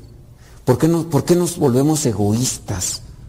Creo que hay que analizar las cosas que nos llevan a una situación, porque eso nos puede ayudar a evitar llegar a esos extremos. El egoísta, pues ya saben, el participioísmo que viene a ser como que ya el total ya desen- desajuste. El ego, sí, es, es bueno. Yo, pero ya cuando termina en esto de solamente fijarme en mí, ya no pienso en los demás, ya no me fijo en los demás, ya no me importan los demás. ¿Qué es lo que me hace ser insensible? ¿Por qué no soy caritativo con mis papás? ¿Por qué no soy caritativo con mis hermanos? ¿Por qué solamente estoy exigiendo y pidiendo cosas para mí? ¿Por qué no me fijo en las necesidades de mis compañeros en la escuela? ¿O por qué no me fijo en las necesidades de mis vecinos o de mis primos? ¿Por, qué solamente estoy enfocándome en mí? No sé ustedes, yo analizo que una de las cosas que a veces nos desorbitan a nosotros es el dejarse llevar por el ruido de las cosas del mundo. Eh, nos volvemos egoístas, sí, porque muchas de las veces hay ruidos externos que nos hipnotizan. No hay que echarle la culpa a todo eso, ¿verdad? Pero hay ruidos externos que nos hipnotizan y nos empezamos a ir detrás de estos ruidos externos. Mirar siempre a los demás como un parámetro, como un ideal, alcanzar. Y yo quisiera ser como esto, el otro, aquello. Y puede ser artistas, pueden ser personas de la moda, por personas ahí que están incluso, personas, eh, ¿cómo les llaman? Estos que están ahí en el internet, este, influencers, ya porque anda viajando de aquí para allá. Ay, como quisiera yo ser influencer, hasta quisiera dejar mi profesión, quisiera dejar de estudiar para irme como esos fulanos, andar viajando, es que se ve que se la pasan bien padre y vistiendo ropa de marca, ¿no? Y, y ahí ya, y que traigo estos zapatos de no sé cuántos dólares, ¿no? Y, traigo estos pantalones, no sé qué marca, ¿no? Y, y de repente, pues ya, ya nos encanta la música de un fulano, que yo no sé hasta, en cierto modo se refleja aquí lo de la primera lectura, que es un reproche a los que tienen poder y tienen dinero y no se fijan en los necesitados. Recostados, dice eh, Amós capítulo 6 versículo 4, recostados en lujosos divanes de marfil, se tienden a sus anchas en sus fiestas, banquetean con corderitos gordos y bercerros, tocan la flauta sin ton ni son, puro ruido. Y yo a veces no sé, veo esas músicas y canciones de los mismos de, de un fulano que nomás ahí se la pasa ahí eh, eh, así nomás cantando y con el puro, a veces sin ton ni son, pero y imponen modas. Y entonces yo quisiera ser como él, es más me voy a comprar unos lentes con armazón como los que trae este fulano ahí, es más me voy a pues, vestir con esa ropa como ese fulano y hasta peinar aunque no tenga cabello, pero me voy a vestir peinar como ese fulano, porque todo le queremos imitar, todo, y eso nos hace egoístas. Eh, Porque ya nos estamos enfocando en, en un parámetro a que seguir y, ya nos olvidamos de nuestro entorno, de nuestra familia. Y ya yo solamente quiero, y, y ahí habrá gente, yo a veces veo en esos de los TikToks, esos fulanos que presumen que se compraron esos sneakers, que yo antes pensaba que eran chocolates, pero no, no, esos zapatos que les llaman así carísimos. Yo tengo estos, y sí son de los más famosos. Y yo de las casas digo, ¿y por qué no arreglaste mejor tu casa, muchacho? Andas comprándote esos tenis, hubieras arreglado ahí, tapadas ahí, hubieras aplanado ahí esa ventana, la hubieras puesto ahí bonita. Nos hacemos bien egoístas. Y ya hay ese fulano que presume toda su colección de tenis que ni se los pone, pero los presume que los tiene. Y no se los pone, ¿por qué? Porque son peligrosos traer sus tenis allá afuera. Nos hacemos egoístas e insensibles. ¿Qué, nos podrá hacer más egoístas e insensibles? Pues también el no cultivar nuestra fe. Veamos ahí en lo que vendría a ser la segunda lectura, donde se nos da un, un- como que esta estructura para tratar de ser más sensibles. Tú, hombre de Dios, huye de todo esto de lo que te propone el mundo, de lo que te insinúa, que así, vas a ser feliz. No te creas que vas a ser feliz si andas viajando de un lado para otro. Muchas de las veces uno ve estos fulanos que tienen millones de seguidores, yo no quisiera tenerlos, ¿no? Pero estos fulanos que tienen millones de seguidores y que se dan aparentemente vida de, de lujo y de diversión y de alegría y uno a veces se enfoca en ellos, ay, yo como quisiera. Mucho cuidado, te queda uno enganchado y uno no sabe hasta después, cuando pasa el tiempo, uno ve lo que está detrás del, del, lente de la cámara, lo que verdad es. Dice, tú hombre de Dios, huye de todo esto. Lleva una vida de rectitud, de piedad, de fe. Yo pienso que para poder llegar a salirnos de ese entorno egoísta, lo que a nosotros nos va a servir mucho es buscar eso, cultivar eso, una vida de rectitud, de piedad, de fe. Dentro de lo que vendría a ser el cultivo de la fe, va a ser también el cultivo del pensamiento y del razonamiento. Si no hay una buena fe, no habrá un buen asesoramiento en lo que son mis actos y mis palabras. Es que la fe ilumina. Yo mismo me voy a dar cuenta, incluso ustedes, veo, se, confiesan algunos, pero yo estoy muy seguro que antes de que se acercaran estos grupos donde están ustedes participando, no se confesaban incluso hacían muchas cosas a las cuales ni siquiera le daban la importancia o le daban el enfoque del pecado que tiene como tal, porque no lo razon- razonaban, porque la misma fe no, no les iluminaba. Y entonces seguían haciendo lo mismo. En la medida en que nosotros cultivamos nuestra, nuestra fe, nos vamos haciendo menos egoístas. Pero también hay que cultivar, dice aquí, la fortaleza en el sufrimiento, la piedad y hay que también cultivar el amor y la caridad, obviamente. Y por último, ahí dice en el versículo 11, la humildad. Si yo busco trabajar en la humildad, ¿qué se necesita para trabajar en la humildad? Yo les preguntaría si me dieran un- una respuesta, evalúenlo mentalmente, no me las den ahorita, ¿verdad? Pero para ser más humildes, ¿qué se necesita? Imagínense que alguien les llega a pedir un consejo. Oye, tú, eh, que te ves tan sabio, iluminas, así como que te veo luz en tu... ¿Ves tú que vas a esos grupos? Tú que traes esa cruz espantavampiros que traes ahí en el... Dime, ah, necesito cultivar mi humildad. ¿Qué necesito? Les aseguro que ustedes van a dar muy buenos consejos. Hasta yo si les pido me van a dar un buen consejo. La cosa es que somos buenos para dar consejos, pero no los vivimos. Uy, somos especialistas. Nos pagaran en consejos, seguiremos ricos. Pero lo malo es que no, no vivimos ¿verdad? esos consejos. Pero, a ver, si yo les preguntara ahí, para ser humilde, piénsenlo mentalmente, denme por lo menos tres, tres cosas para ser humilde que podríamos alcanzar. Échenle, les voy a dar media hora. No tanto, no tanto. Piénsenle, a ver, para ser humilde, ¿qué se necesita? ¿Qué se necesita para ser humilde? Una raspa. Ustedes no sean, no sean egoístas, eh, dé- déjenle participar. A ver, para ser humildes, ya la pensaste mucho, no, entonces no la ve, para ser humilde. Amor, bueno, ¿y el amor cómo lo cultivas? Con Dios, eh, bien, ok, ¿qué se necesita para ser humilde? Ay, te atoraste, te atoraste. Para ser humilde, sencillez. Pues es que la, eh, la sencillez es sinónimo de humildad. Entonces, para cultivar servicio, mm, bueno, es que puede haber gente muy servicial, pero al mismo tiempo arrogante. Sí, no, o sea, tú dices, ay, bien servicial, pero bien arrogante, bien déspota, y, y no necesariamente el servicio te da humildad. Paciencia. Fíjense que es uno de los elementos principales. O sea, yo quiero ser humilde, entonces ¿qué voy a trabajar? La paciencia. Se va a decir yo, pero no fuiste paciente, te ¿Qué hiciste? La paciencia es uno de los elementos que uno tiene que cultivar. Paciencia hasta para querer yo decir las cosas. Yo me voy a detener, ¿no? Paciencia. Eh, en la medida de la paciencia, ¿cu- ¿cuántas de las veces nosotros no nos sentimos impulsados a, incluso cuántos de estos diáconos no estarán aquí diciendo, yo estaría diciendo esto, padre, diga esto, y los pongo y se traba, ¿no? Y yo, yo voy a estar también, di esto, y no, entonces, la paciencia, cultivar la paciencia, es algo que desde nuestro interior podemos trabajar para la humildad.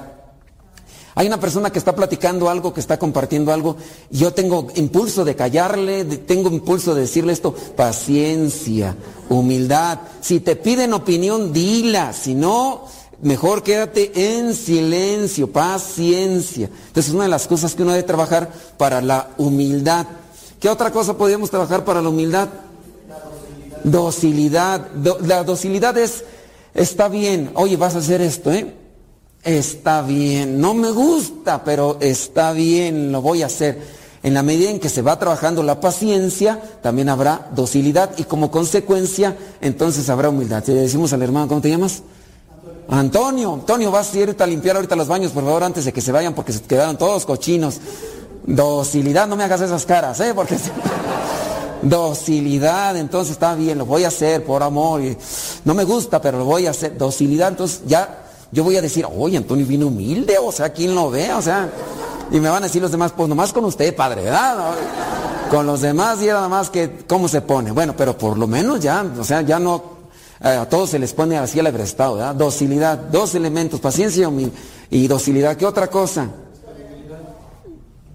Disponibilidad, sí, de la disponibilidad digamos que va en tono a la docilidad, estoy disponible, yo, si quieren yo, ¿verdad? entonces docilidad, el, el- el actuar de cuando se le dice y la disponibilidad de estar siempre dispuesto. Otro Ay, sacrificio, este, esa palabra de sacrificio es buena porque acuérdense que uno sufre en muchos sentidos, sufre, sufro por el calor, sufro por este, porque tengo hambre, pero el sufrimiento adquiere tonalidad de sacrificio y también de humildad en el sentido de que lo ofrezco. Entonces, tengo calor, lo ofrezco. Este, vamos a ir a hacer esto, no quiero hacerlo, es, ah, es- es muy sufrido hacer esto, estar ahí en la cocina y, y el calor y todo, y lo- pero lo ofrezco. Tenía otras cosas que hacer, híjole, pero lo ofrezco. En el ofrecer adquiere la tonalidad de sacrificio, ofrecerlo por un bien. Entonces, también esto es, un- eh, también digamos que se adquiere un grado de humildad en la medida de ser sacrificado. Lo voy a hacer y lo voy a ofrecer para que adquiera yo más humildad. Decía última. Tolerancia, sí, pues, sí, en cierto modo, este, está bien. Te voy a aceptar lo que tú dices y todo lo demás y voy a trabajarlo. Con esos elementos podríamos ir trabajando la humildad que se necesita para dejar de ser egoístas. Paciencia, disponibilidad, este, disposición, dijimos, docilidad, tolerancia, sacrificio. Podríamos ir trabajando en estas características para poder ir aumentando nuestra caridad con los demás, poder compartir las cosas con los otros. Entonces pidámosle a Dios pues que nos ilumine porque hay muchas cosas en las que tenemos que trabajar día con día. Un hombre caritativo, una persona caritativa siempre será grata, una persona que, que está atenta a los demás. Caridad, acuérdense que viene de, amor, o sea, damos. Da- eh, dar, caridad viene de, dar del cor- corazón, lo doy de corazón, no por lástima. Ah, pues ya, ahí dale para que no. No, caridad es cuando me mueve el corazón a darlo por un bien a alguien que lo necesita.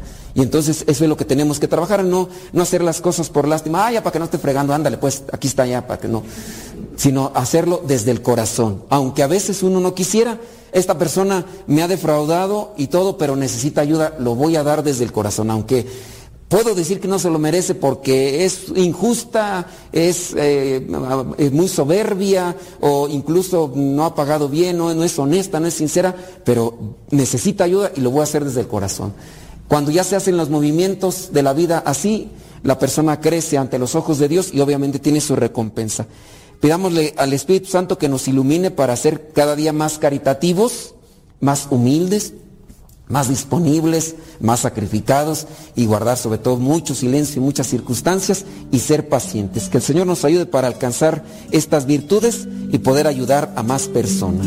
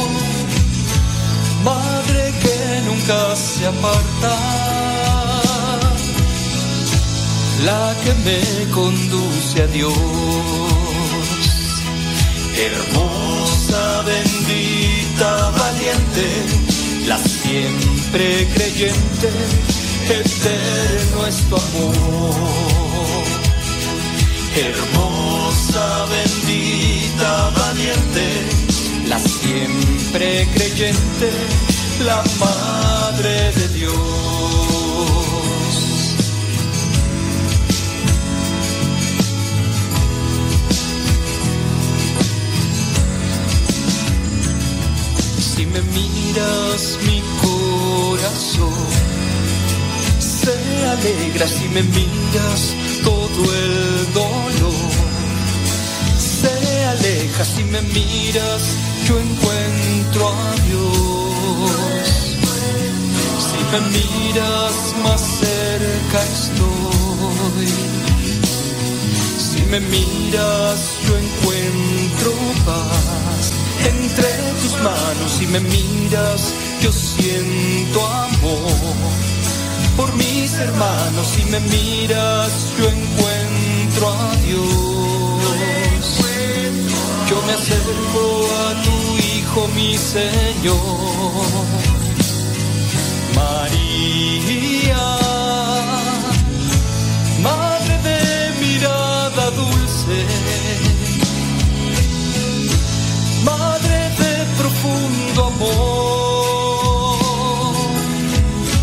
Madre que nunca se aparta,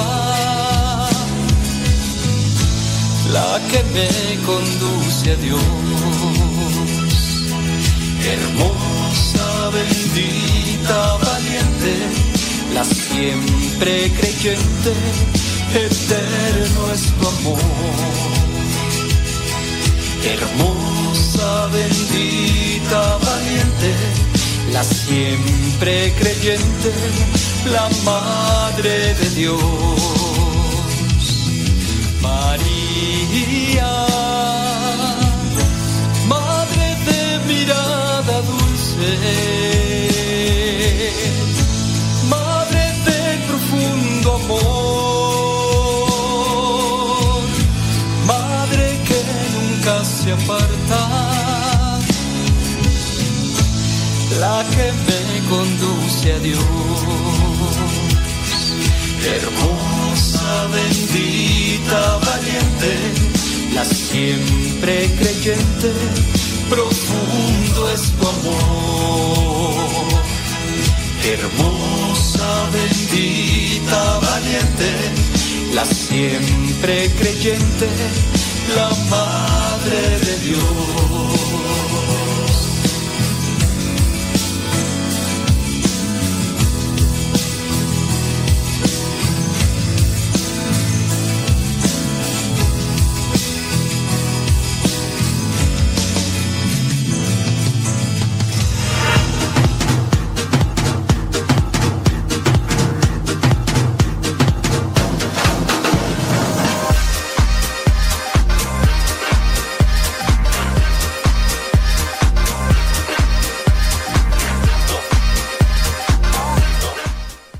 Saludos a Guayubín.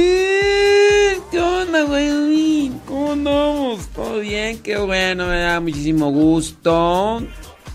Que andes bien. Muy bien. Déjame ver por acá. Tacara gracia. Así es cierto. Ujú. ¿A poco?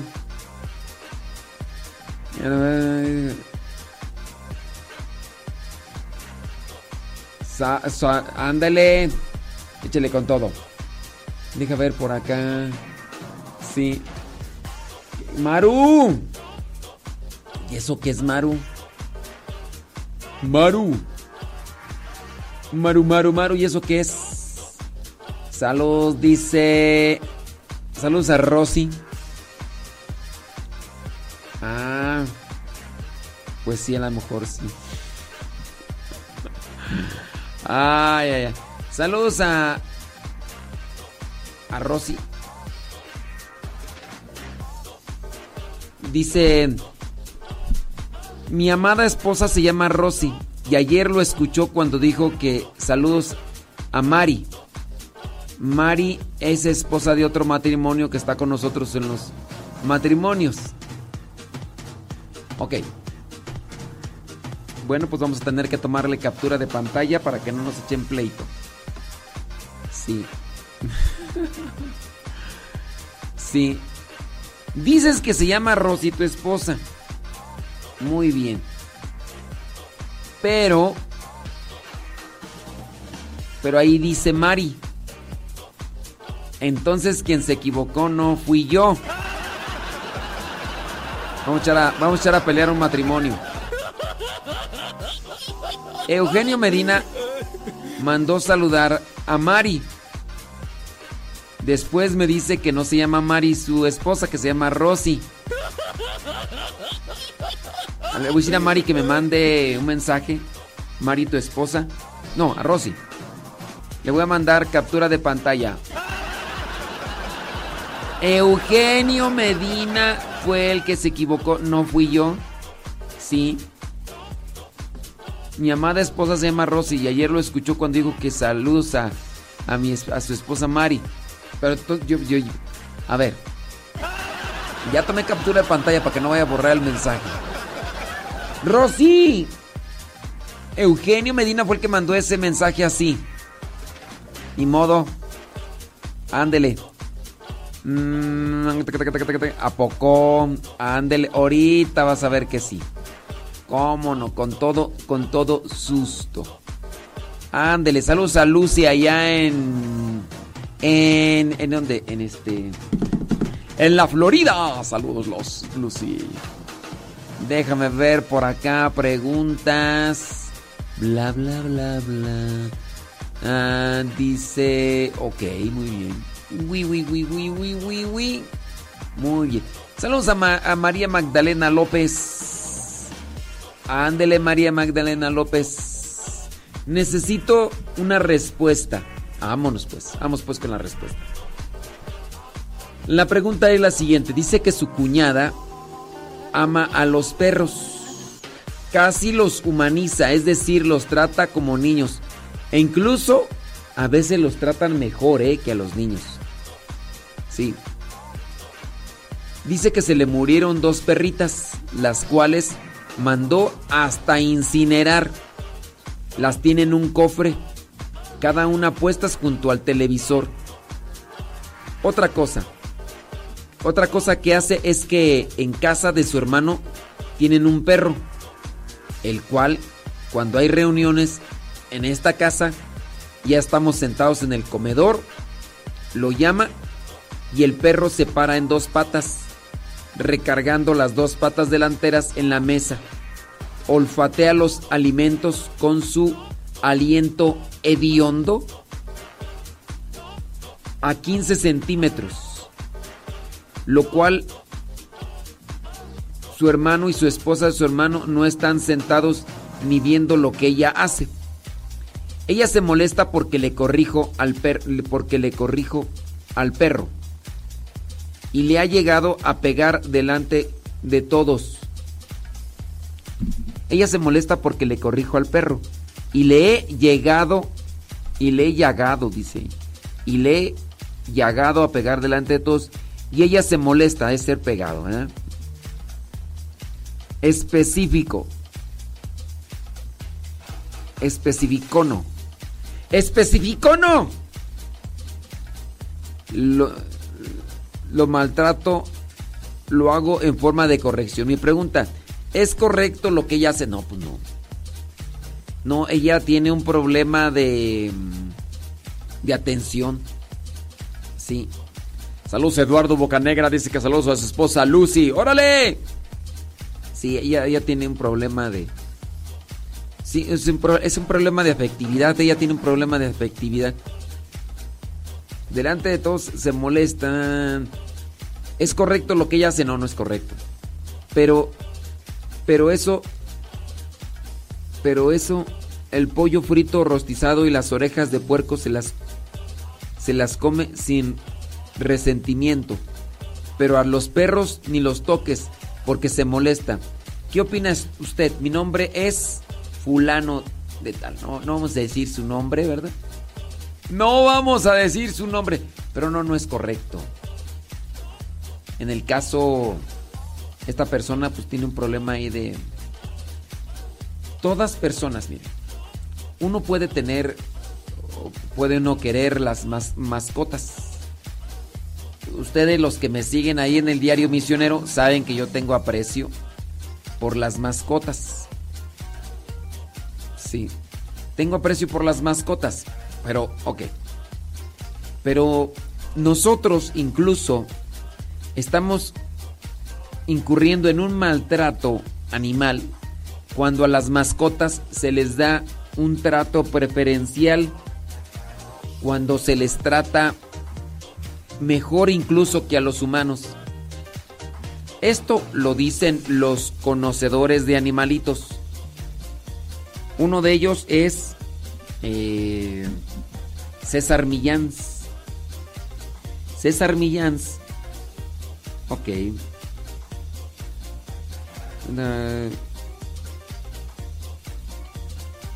Muy bien. Sí.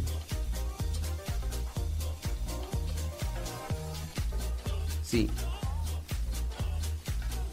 Ándale.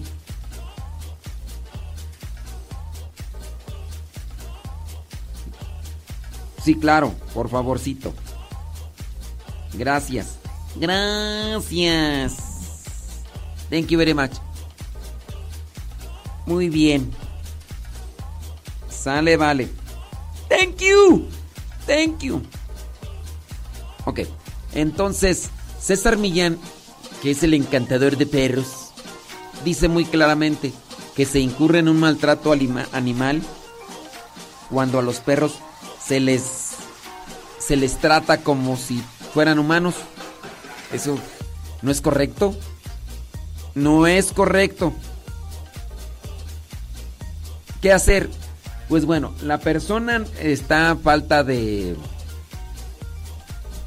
falta de, de- de cariño, falta de, de atención también. Y, y eso pues tendría que modificarlo. Tendrían que modificarlo. Ahora sí, pues, eh, Obviamente, eh, ya iba a decir por ahí algo, ¿verdad? Porque... Pero mejor no lo digo. Así como están las cosas, hasta se vayan a molestar, mejor no. Sí, es que cuando se le da el trato preferencial a las mascotas por encima de los seres humanos, la persona tiene un desorden emocional, tiene un desorden psicológico. Y esa persona hay que hay que llevarla a un tratamiento. Si mejor no digo nada. Dice, mi niño quiere unos periquitos. ¿Será correcto comprar animalitos que deben andar libres? No, miren. No, no, no es correcto. Lo- los periquitos, peri- todos estos animalitos, llámese las este, iguanas, periquitos, canarios. Ahora, alguien me podría decir, bueno, tú antes tenías periquitos. Sí, pero no los compré yo. No los compré yo los, los periquitos. Yo, yo me dediqué a atenderlos. Así como ahorita tengo perritos, miren, unas personas han llegado a regalarme patos. Y ahí están los patos. No nos los comemos. Ahí están los patos. Ahí andan. Y entonces, eso de andar con los periquitos o los de animalitos que deberían de andar ahí libres, pues no, eso también no, no. Yo digo, eh, también igual cuando van a comprar un- una mascota o van a adquirir una mascota, las compran porque están pequeñitas, ¿no? Pero el espacio, el espacio que a veces tienen, pues es pequeño. Aquí nosotros tenemos la esplanada y todo lo demás y bueno, pero hay personas que tienen un espacio pequeño. Entonces, pues las personas cuando está la mascota pequeña hablando de un gato o hablando de, de un perrito, pues lo pueden tener. Cuando está pequeñito, pero ya después no. Lo mejor es no regalar mascotas cuando sabemos que los espacios en donde vivimos nos, no favorecen a la mascota. Con el caso de, de los periquitos, no, miren, ni periquitos ni canarios. Son animalitos para que anden libres. Yo sí me he dedicado a cuidar algunas cosas, pero en algún momento tuvimos tortuguitas. Bueno, para los que incluso llegaron a mirar, eh, creo que no, no sé si salieron todavía en el diario misionero, creo que sí. Creo que sí salieron todavía en el diario misionero. Al inicio de cuando los acabamos, sa- salían ahí las tortugas. Las tortugas estaban pequeñitas del tamaño de una moneda, de una pelota de golf. Así estaban de pequeñitas. Las tortugas crecieron. Crecieron mucho. Incluso hasta después me regalaron una del tamaño de una pelota de, de voleibol. Después yo busqué quién podría tener esas tortugas y una familia recibió muy bien las tortugas, las tienen en un jardín, enterraron una tina como yo lo hice para que pudieran salir y todo. Pero sí, si van a tener mascotas, pues también igual vean si hay espacio y también vean cómo las tratan. A las mascotas hay que tratarlas como mascotas, como animalitos. Eso de perrijos o de los gatijos que quieren, gastan, e incluso, eh, vean, yo lo veo ahorita por lo del alimento. El alimento es costosísimo. Porque eso subió acá en México. Antes, hace todavía, si tú quieres, cuatro años, todavía el alimento no era tan, tan caro, pero después dijeron que quien tuviera mascotas, pues es una persona rica. Y entonces si tiene dinero, pues puede pagar. Y subieron los alimentos. No es correcto. Miren, eso de, de dejarse dar besos por los perros, tanto la hembra como el macho, con su lengua, hacen un trabajo de, de, de lavado, de limpieza, entre comillas, ¿verdad? Para ellos, con sus partes íntimas. Tanto el macho como la hembra, de los, de los perritos, de los gatos también. Hacen un trabajo de limpieza con su boca y se están ahí tallando el chiquistriquis. Y luego tú te dejas besar, tú te dejas besar por, por tus mascotas. Un pescadito, pues un pescadito pienso que sí. Un pescadito, miren, no sé si sea verdad, pero dicen que los pescaditos tienen me- memoria de dos segundos. Que por eso van así. ¿A dónde iba tú? Pero también vean en, en qué circunstancias están los pescaditos. Digo un pescadito, pues. Pero hablando de los pajaritos, pareciera ser pues que los, los pajaritos sufren más estando en cautiverio. Y los pececitos, como los pececitos nacen así una- Pues no hay, ahí no habría problema. Pienso yo que un pescadito sí. Uno, dos, también no hay que tener muchos. Yo he tenido peces, he tenido tortugas, he tenido periquitos australianos. ¿Se acordarán de esos periquitos australianos que de tres o de dos que me regalaron, de dos que me regalaron, llegamos a tener como 70 periquitos australianos? Pero te acordarás y se acordarán los que por ahí, aunque no teníamos el diario misionero, pero sí compartíamos esos videos de, de cómo los 70 periquitos australianos yo los medio dos, domestiqué, dado que los periquitos muerden, pero yo los acostumbré a agarrarlos. Entonces los agarraba y después incluso hasta los soltaba. Sí, los periquitos los soltaba. Abría las, las puertas de las, de, de las jaulas, que eran jaulas grandes, y andaban por todo el jardín. Ya después tuvimos que regalarlos los periquitos australianos porque se estaban metiendo en las en las macetas y sacaban la tierra y dijeron las hermanas, "No, pues así no." Porque las hermanas hacían los aseos de los pasillos y después llegaban los periquitos australianos y se metían por debajo de las macetas y sacaban raíces y sacaban un montón de cosas. Dijeron, "Pues de qué se trata esto, ¿no?" Y y ahí andaban también en parte porque se subían a los arbolitos y comenzaban a morderlos. Ahí había una, un árbol de granada, lo acabaron. También había una, una, ¿cómo se llama? Una camelina, un arbolito de camelina y también lo acabaron. Entonces, pues sí tuvimos que regalarlos. Pero sí tengan cuidado con las mascotas, eh, principalmente con los perritos y con los gatos. No se dejen dar besos porque ellos con su lengua, haciendo su labor de limpieza, pues ahí ellos se tallan el chiquistriquis. Y luego ustedes así con sus, besos, pues no. Dice, si fuera mi familiar, yo ni los vistaría. Que veo que el perro olfatea la comida. No, y muy seguro, muy seguro esta persona que, que deja que, que se acerquen los perros así. Hasta a lo mejor hasta se deja dar besos de lengüita con... Está mal eso es muy malo. Esa persona no tiene conciencia, tiene un desorden emocional, un desorden psicológico. No, no está. Y, eso es un maltrato animal. Tratar a los animales como si fueran humanos. Dice por acá, padre. eh, mis hermanas también tratan así a sus perros. De hecho, a sus hijos les dicen, trae a tu hermana y se refieren a la perrita. Hijo, Trae a tu hermanita y esa traer a la perra. Ay, entonces ellos son perros o qué? No, eso ya está mal. Por eso les digo que es un desorden emocional y sí es un desorden psicológico. Decirle ya en este caso o referirlo como como animal, pues ya. Dice, y a su esposo le dice, agarra a tu hija. Ay Jesús. Miren, no habría tanto problema en la referencia. No habría tanto problema en la referencia. El problema es en el trato. El trato que se les da.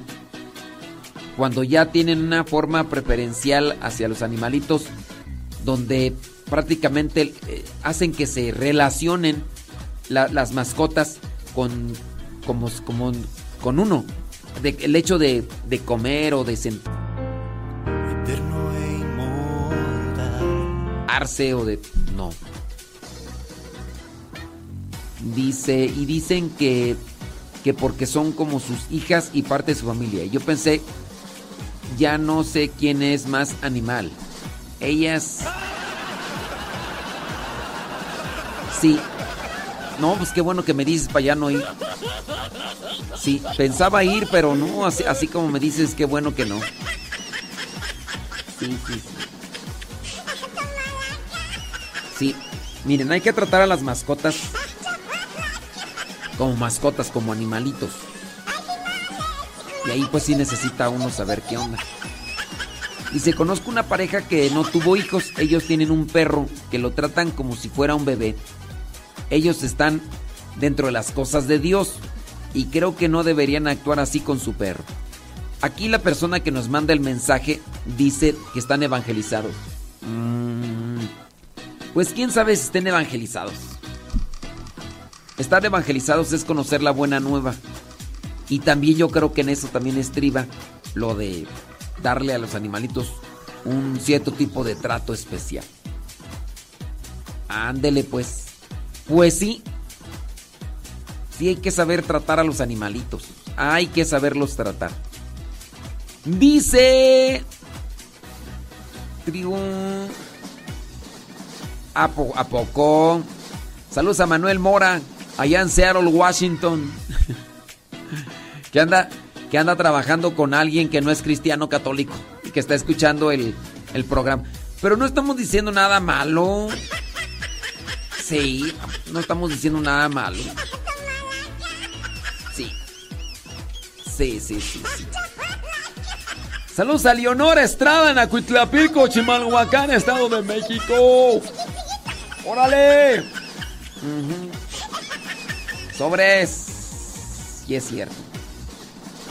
Déjame ver por acá las preguntas porque hay muchos saludos, pero. Sí, sí, sí, sí. Ah, bueno. Bueno, bueno. Acá yo ya encontré una pregunta. Dice esta pregunta. Cuando era niño me acuerdo que me decían sobre dar la limosna en la iglesia durante la misa, así crecí con esa palabra de limosna. Pero ahora escucho decir más la palabra diezmo, porque decían palabra limosna. ¿Cuál es la forma correcta? ¿Decir lim- limosna o diezmo? Bueno, si tú dices de lo de la misa, yo digo que la expresión correcta, más que decir limosna o decir diezmo, es la ofrenda.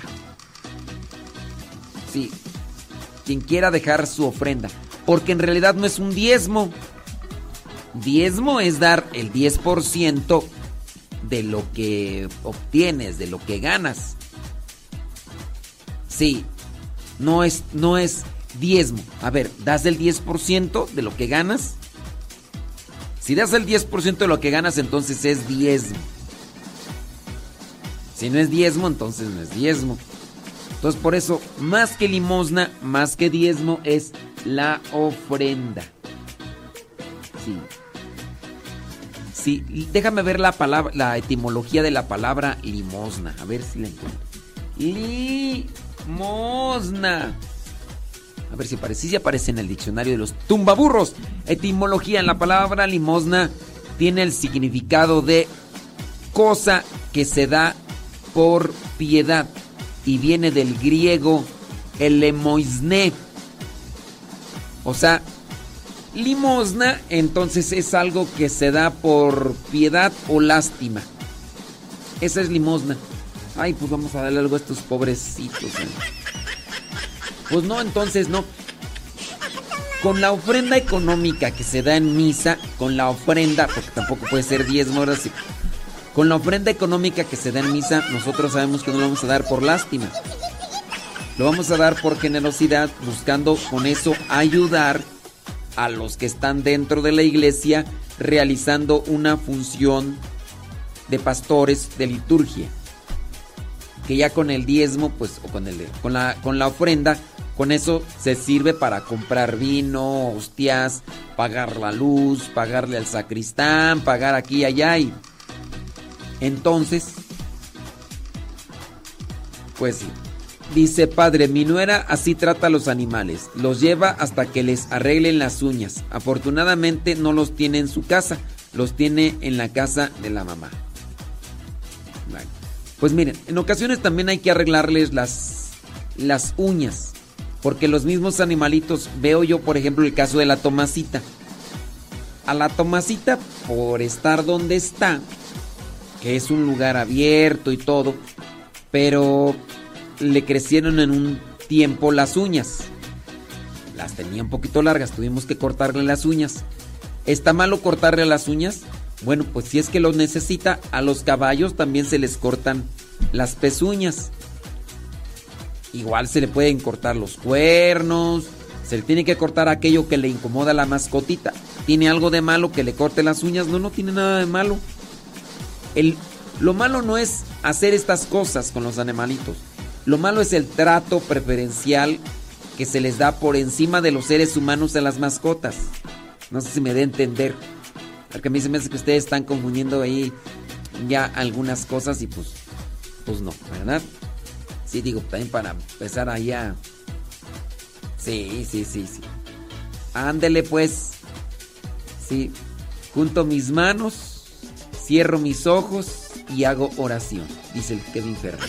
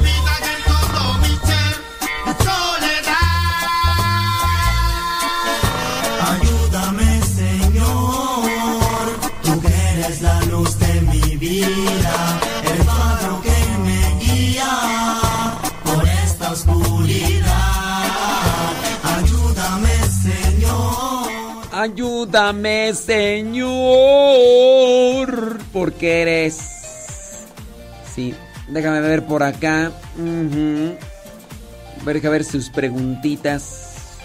Dice. ¿A poco?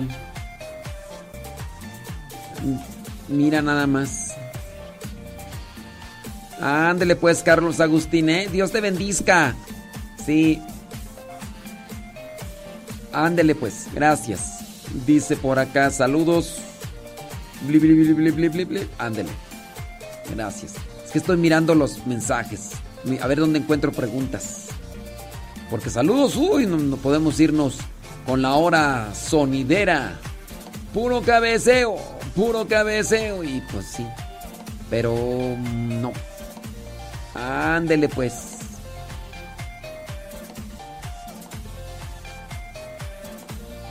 Sí. Ni modo, pues ¿qué, qué quieres? Pregunta, dice por acá. Cuando uno ofrece una indulgencia por una persona que falleció, ¿sale del purgatorio? Eso es lo que nos dice mm, la Santa Madre Iglesia. Cuando tú ofreces indulgencia plenaria por una persona que ya falleció, si está, porque si está en el infierno, o lo que sea. Ujú.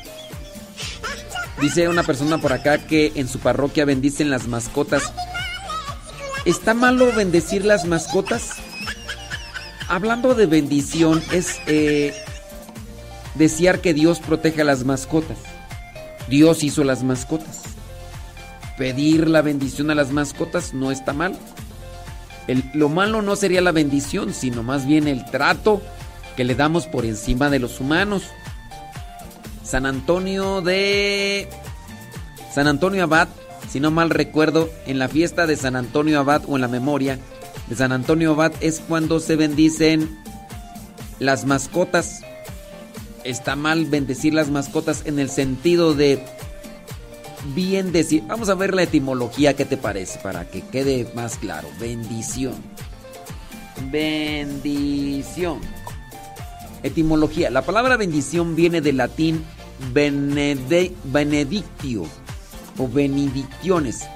Sus componentes léxicos, bene, bien, dicere, bien decir. Entonces, ¿qué quiere decir? Bendición es bien decir. En el caso de la bendición es un desear lo bueno para la mascotita. Que Dios cuide a las mascotitas Pues mira, las mascotitas y nosotros los seres humanos estamos de paso en este mundo. Pero es desear algo bueno para las mascotitas, como una gracia. Las mascotas ¿Las mascotas aprovechan la gracia? No. No, no aprovechan la gracia. No son almas espirituales en las que pudiera tener un efecto una oración como tal. Nosotros somos almas espirituales, en nosotros sí puede tener un efecto la gracia espiritual, pero en las mascotas no. En las mascotas es el deseo de que estén bien. Dice también el día de San Francisco de Asís. Dan la bendición a los animales. ¿A poco sí? Bueno, pues no me ha tocado a mí, pero sí, por ahí puede estar. Muy bien. Muy bien, Cristina de Siller. Muy bien. Pero no, si no, está malo que se pida la, la bendición. Bueno, será porque a mí no me gustan los animales y menos que tengan los pajaritos en jaula. Pues este... Este... Este, bueno, bueno, bueno. Déjame ver por acá. No sé, tú. Saludos a Aida Ruiz. Eso. No, pues qué bien. Saludos a- al Altísimo. Aida Ruiz. Saludos a Aida Ruiz y el Altísimo. Altísimo. turum. Verónica Ibarra. Saludos. Ándele. Saludos a Samuel Murillo. Claro que sí. Eso. Échele con todo, ¿eh? Dios les bendiga. Ándele. Dice, yo lo escucho. Eh... Ándele, pues. A ver, pues lanza tu pregunta. No decimos tu nombre, ándale. No decimos tu nombre, pero. Pero sí, si tienes pregunta, lánzala. Qué bueno que nos escuchas, no hemos dicho tu nombre, pero nos da gusto que estés ahí en sintonía. Bueno, ahorita que termines de escribir, vengo a leer tu pregunta. ¿Qué te parece en media hora? En media hora. Eh, ¿es, malo, ¿Es malo tener las cenizas de, de un perrito? Pues es que las cenizas, miren, las cenizas de los seres humanos se tienen porque el cuerpo es templo del Espíritu Santo. El templo, entonces, viene a ser un tipo de vaso sagrado. Los vasos sagrados o las cosas que se han relacionado con lo sagrado hay que cuidarlas, hay que respetarlas. Pongo el ejemplo. El cáliz que se utiliza para la misa.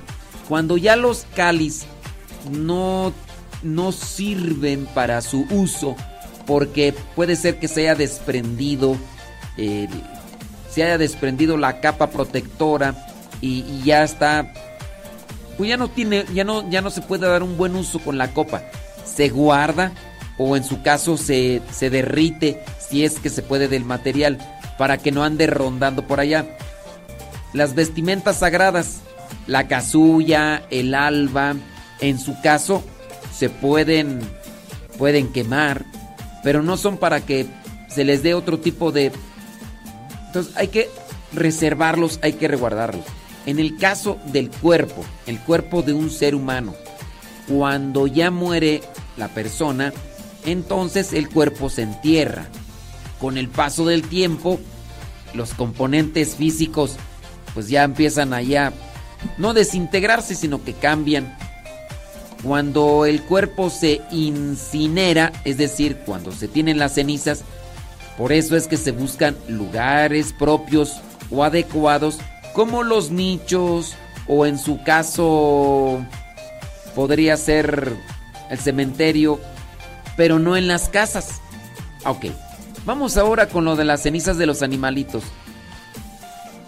Nosotros podemos desenfocarnos cuando le estamos dando un trato preferencial. Pongo el ejemplo de las mascotas. Yo me acuerdo del cacahuate.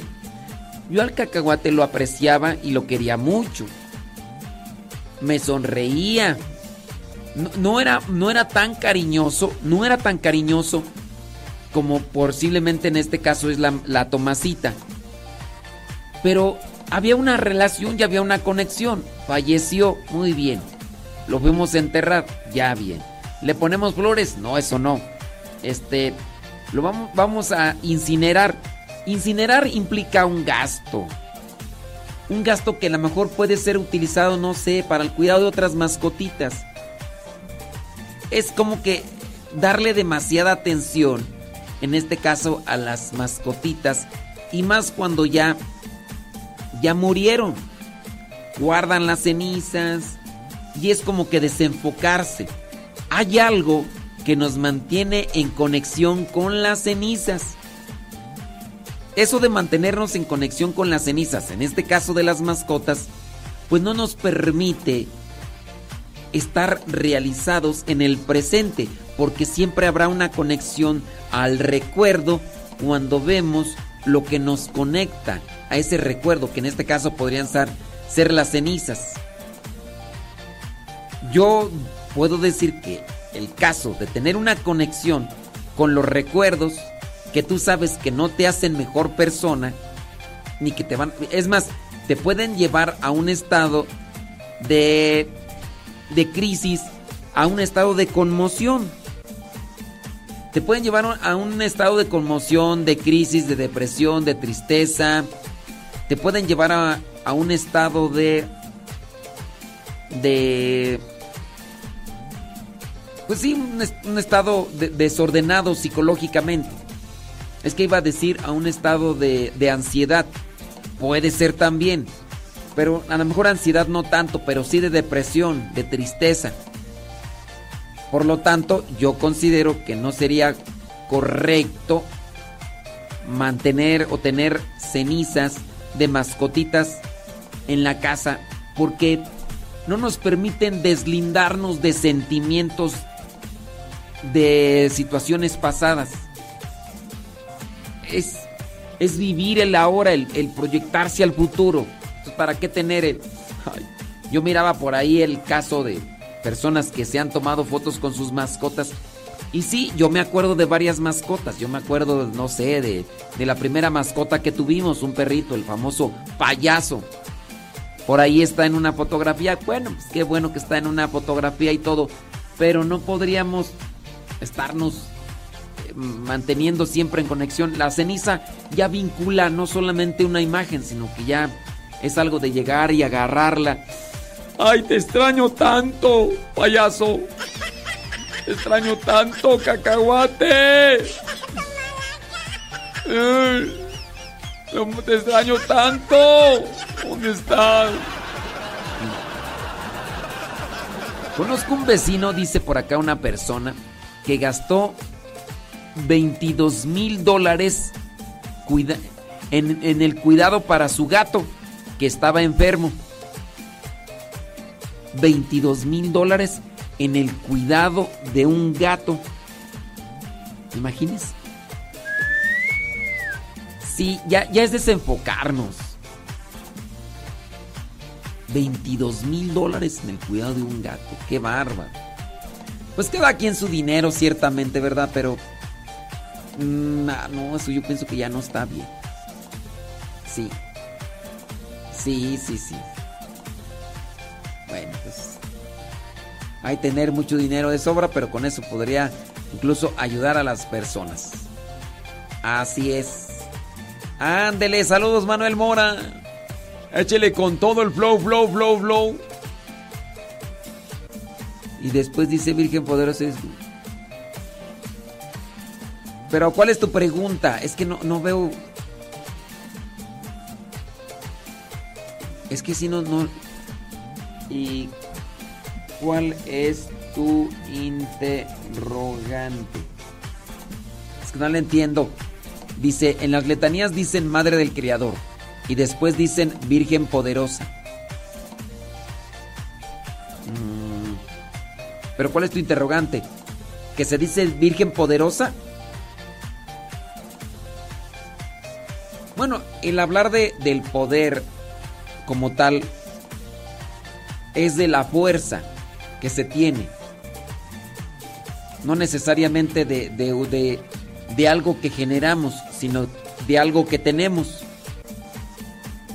decir Virgen poderosa no, no habla de algo que genera, sino algo de, de algo que puede.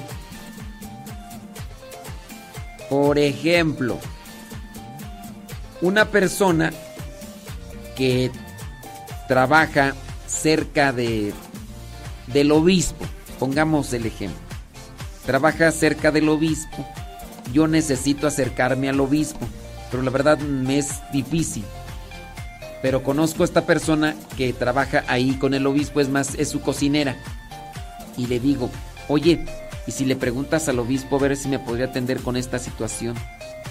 Entonces, tengo una relación poderosa que el término poderoso o poderosa acuñe más a una cuestión de sinónimo, no como generadora de una fuerza, hablando de que puede realizar como tal milagros, sino más bien de intercesora.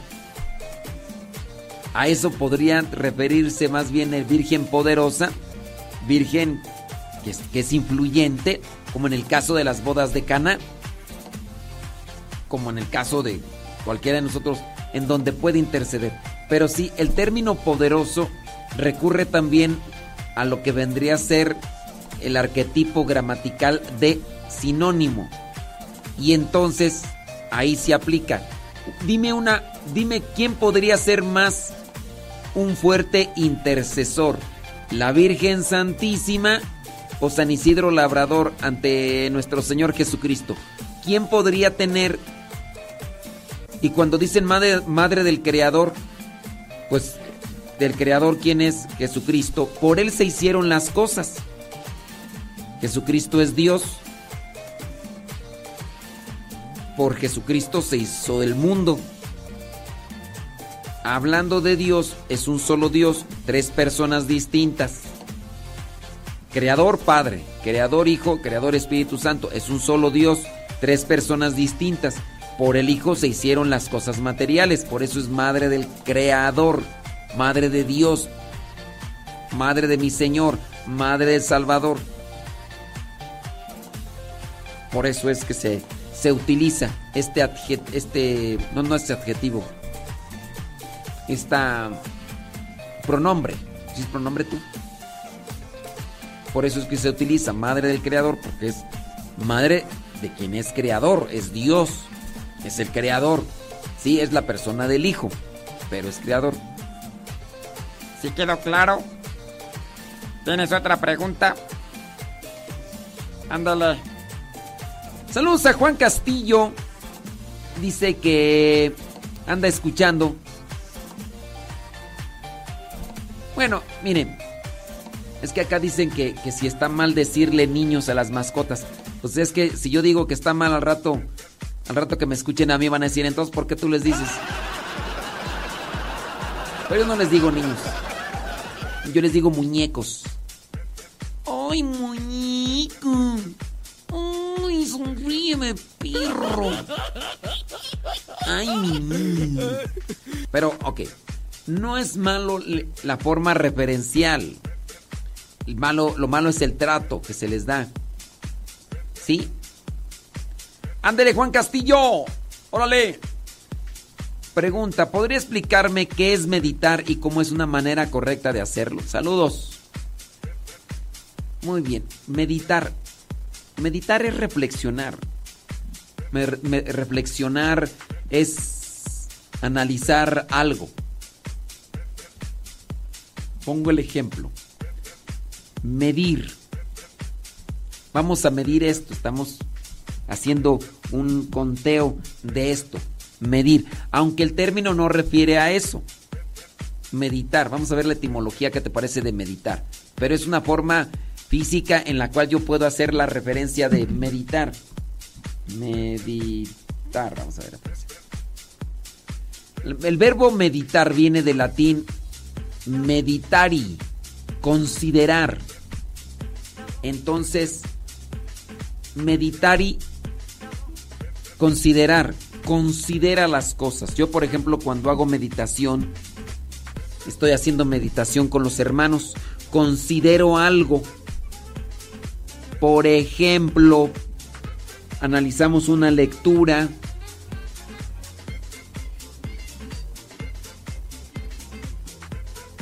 Dice, si les dice niños a sus perros, si les dice niños a sus perros y hay evidencia. Ay, pero si don David Trejo. Ay, mis niños. Pero son expresiones, por eso yo estoy diciendo que no hay nada de malo en, la expresión como una referencia. Pero no, no, es, no es el trato. Ay, pero si don David Trejo. Yo les digo muñecos. Uy, muñeco. Ay, pero si de veras. Hasta le corriste. Sí, eh, tiene su... Ok, a checar acá. Sí, sí, sí, sí. No, ya acá me van a... Ya, ya me van a mandar a la Santa Inquisición. Porque les digo niños. Muñeco. No les digas muñecos, porque son perros. Eh, diles perros. No les pongas apodo tampoco. ¿Cómo se llama? Solo vino. Daisy. No les llames así. Di- Diles perra. Cálmate, perra. Está mal que le digas sobrenombres. Ok, regresamos al término de, de meditar. ¿Qué te parece? Considerar. ¿Cómo se debe hacer? Pues es considerar una lectura, un versículo bíblico, un acontecimiento. Eso es meditar. En la oración se puede hacer eso. Dice, por tanto trato indebido a las mascotas, el demonio puede aprovecharse de eso y manifestarse mal en ellas. Y yo creo que no. No, es que, a ver, el diablo en realidad no necesita muchas manifestaciones para atraparnos. Cuando nosotros tenemos ya un comportamiento desordenado, nosotros propiciamos ese comportamiento desordenado. El demonio ya no tiene que hacer mucho. A ver, ¿tú crees que el demonio tiene que andárselas ingeniando para atraparnos cuando nosotros somos los que tenemos una mente y un corazón desordenado? Pues no, va a decir el demonio, pues eh, ya para qué. ¿Para qué me meto en este animal para querer atrapar a, a esta persona o para querer enganchar a esta persona o para querer... Pues no, pues, nosotros ya tenemos la mente y el corazón desordenados. Y en el traer la mente y el corazón desordenados, pues nos estamos desviando del camino de Dios. Entonces así como que tú digas, uy, se va, el diablo se metió en ese, en esa mascota para que fulano fulana eh, se vayan con, con no, ya no hay tanto este así como tal. Sí, miren, con relación ya para cerrar este punto. Está mal a- referirse a las, a las mascotas como algo que no es, pues uno tiene que también mirar las intenciones. La intención de llamarle a una ma- mascota, como en su caso podría ser mi niño, ¿lo tratas como tu niño? ¿Es tu niño? Está, es, es incorrecto, de, es, no es propio decirlos. Si solamente es un artilugio referencial, como una forma, no sé, al rato me van a querer, si, si, si queremos aplicarlo rígidamente, al rato a mí me van a querer llevar al psiquiatra. Porque yo, por ejemplo, aquí tengo unos muñecos, hablo con Don Cuy, con Doña Cuyita, eh, tengo un cactus, al cactus que le pusimos puitas, está una, otro mu- muñeco ahí que es un opal bailarín, este lírico peinado. Pues al rato, si ustedes van al modo estricto de no decirle las cosas a lo que son, pues al rato entonces me voy a ir yo al psiquiatra porque yo hablo con, con el señor Thanos. Soy inevitable. Ahí con el Sonrix, porque yo hablo con la mula. Yo hablo con la mula. Y pues ya, déjame decirle acá a este padre que... A ver qué es que está...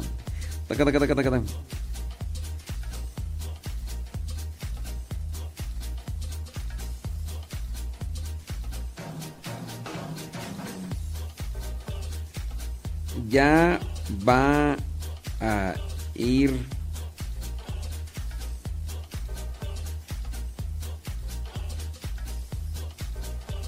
Muy bien, ándele pues.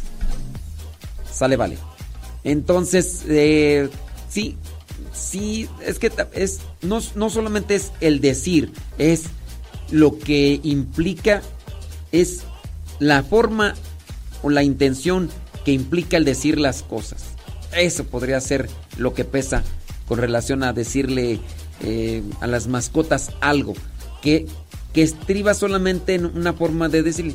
Dice Alfredo por acá, dice, yo también les digo, eh, yo les digo niños o les digo capulines a, los perritos. Pero- Pero una, es, una, es una forma referencial. Pero no les digas porque no son tus niños. Pues es, pues es nada más referencial, o sea, es una forma de tratar. Es como eh, a, a ti te dicen este. mm, te dicen este precioso y no estás precioso. Estás bien gacho. O sea, también decirte, oye tú, este, horripilante.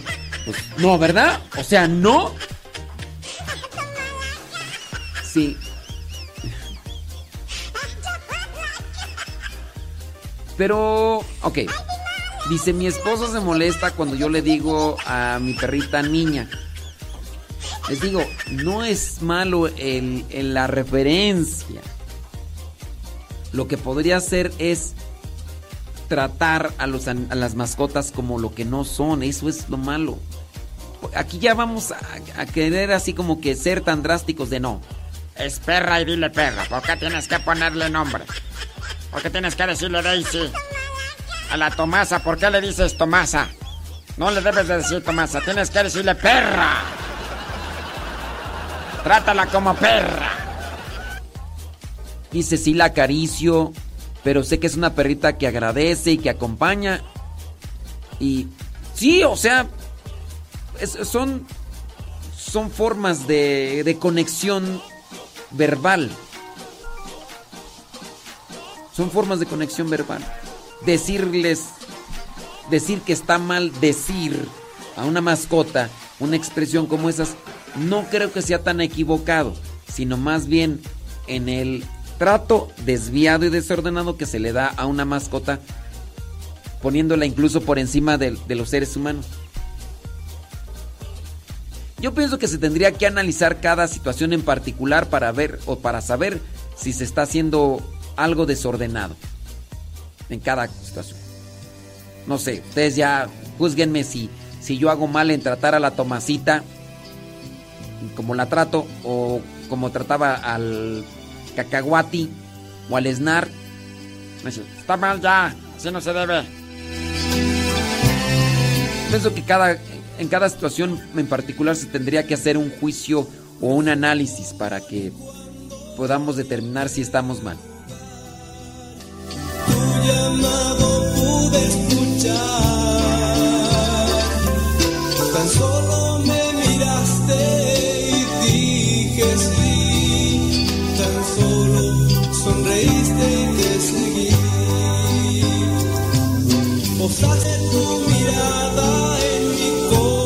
Ya son las 11 de la mañana, nos tenemos que retirar. Gracias. Gracias. Viene Pati Paco. Paco y Pati. Ahí vienen. Porque hoy es día jueves. Oye, el sábado nos vemos en Pandel. Pandel, California. Ahí nos vemos primeramente Dios. Ahí en Pandel. Nos vemos en Pandel, California. Y el domingo nos vemos en Tijuana. Sí. Sábado 16 de septiembre en Pandel, California. Domingo 17 en Tijuana. Tijuanita la Bella. Ándele. Y el lunes por aquí, primeramente Dios nos vemos, porque pues vamos a llegar como las 5 de la mañana, entonces el lunes por aquí vamos a andar. Más muertos que vivos, ¿verdad? Pero...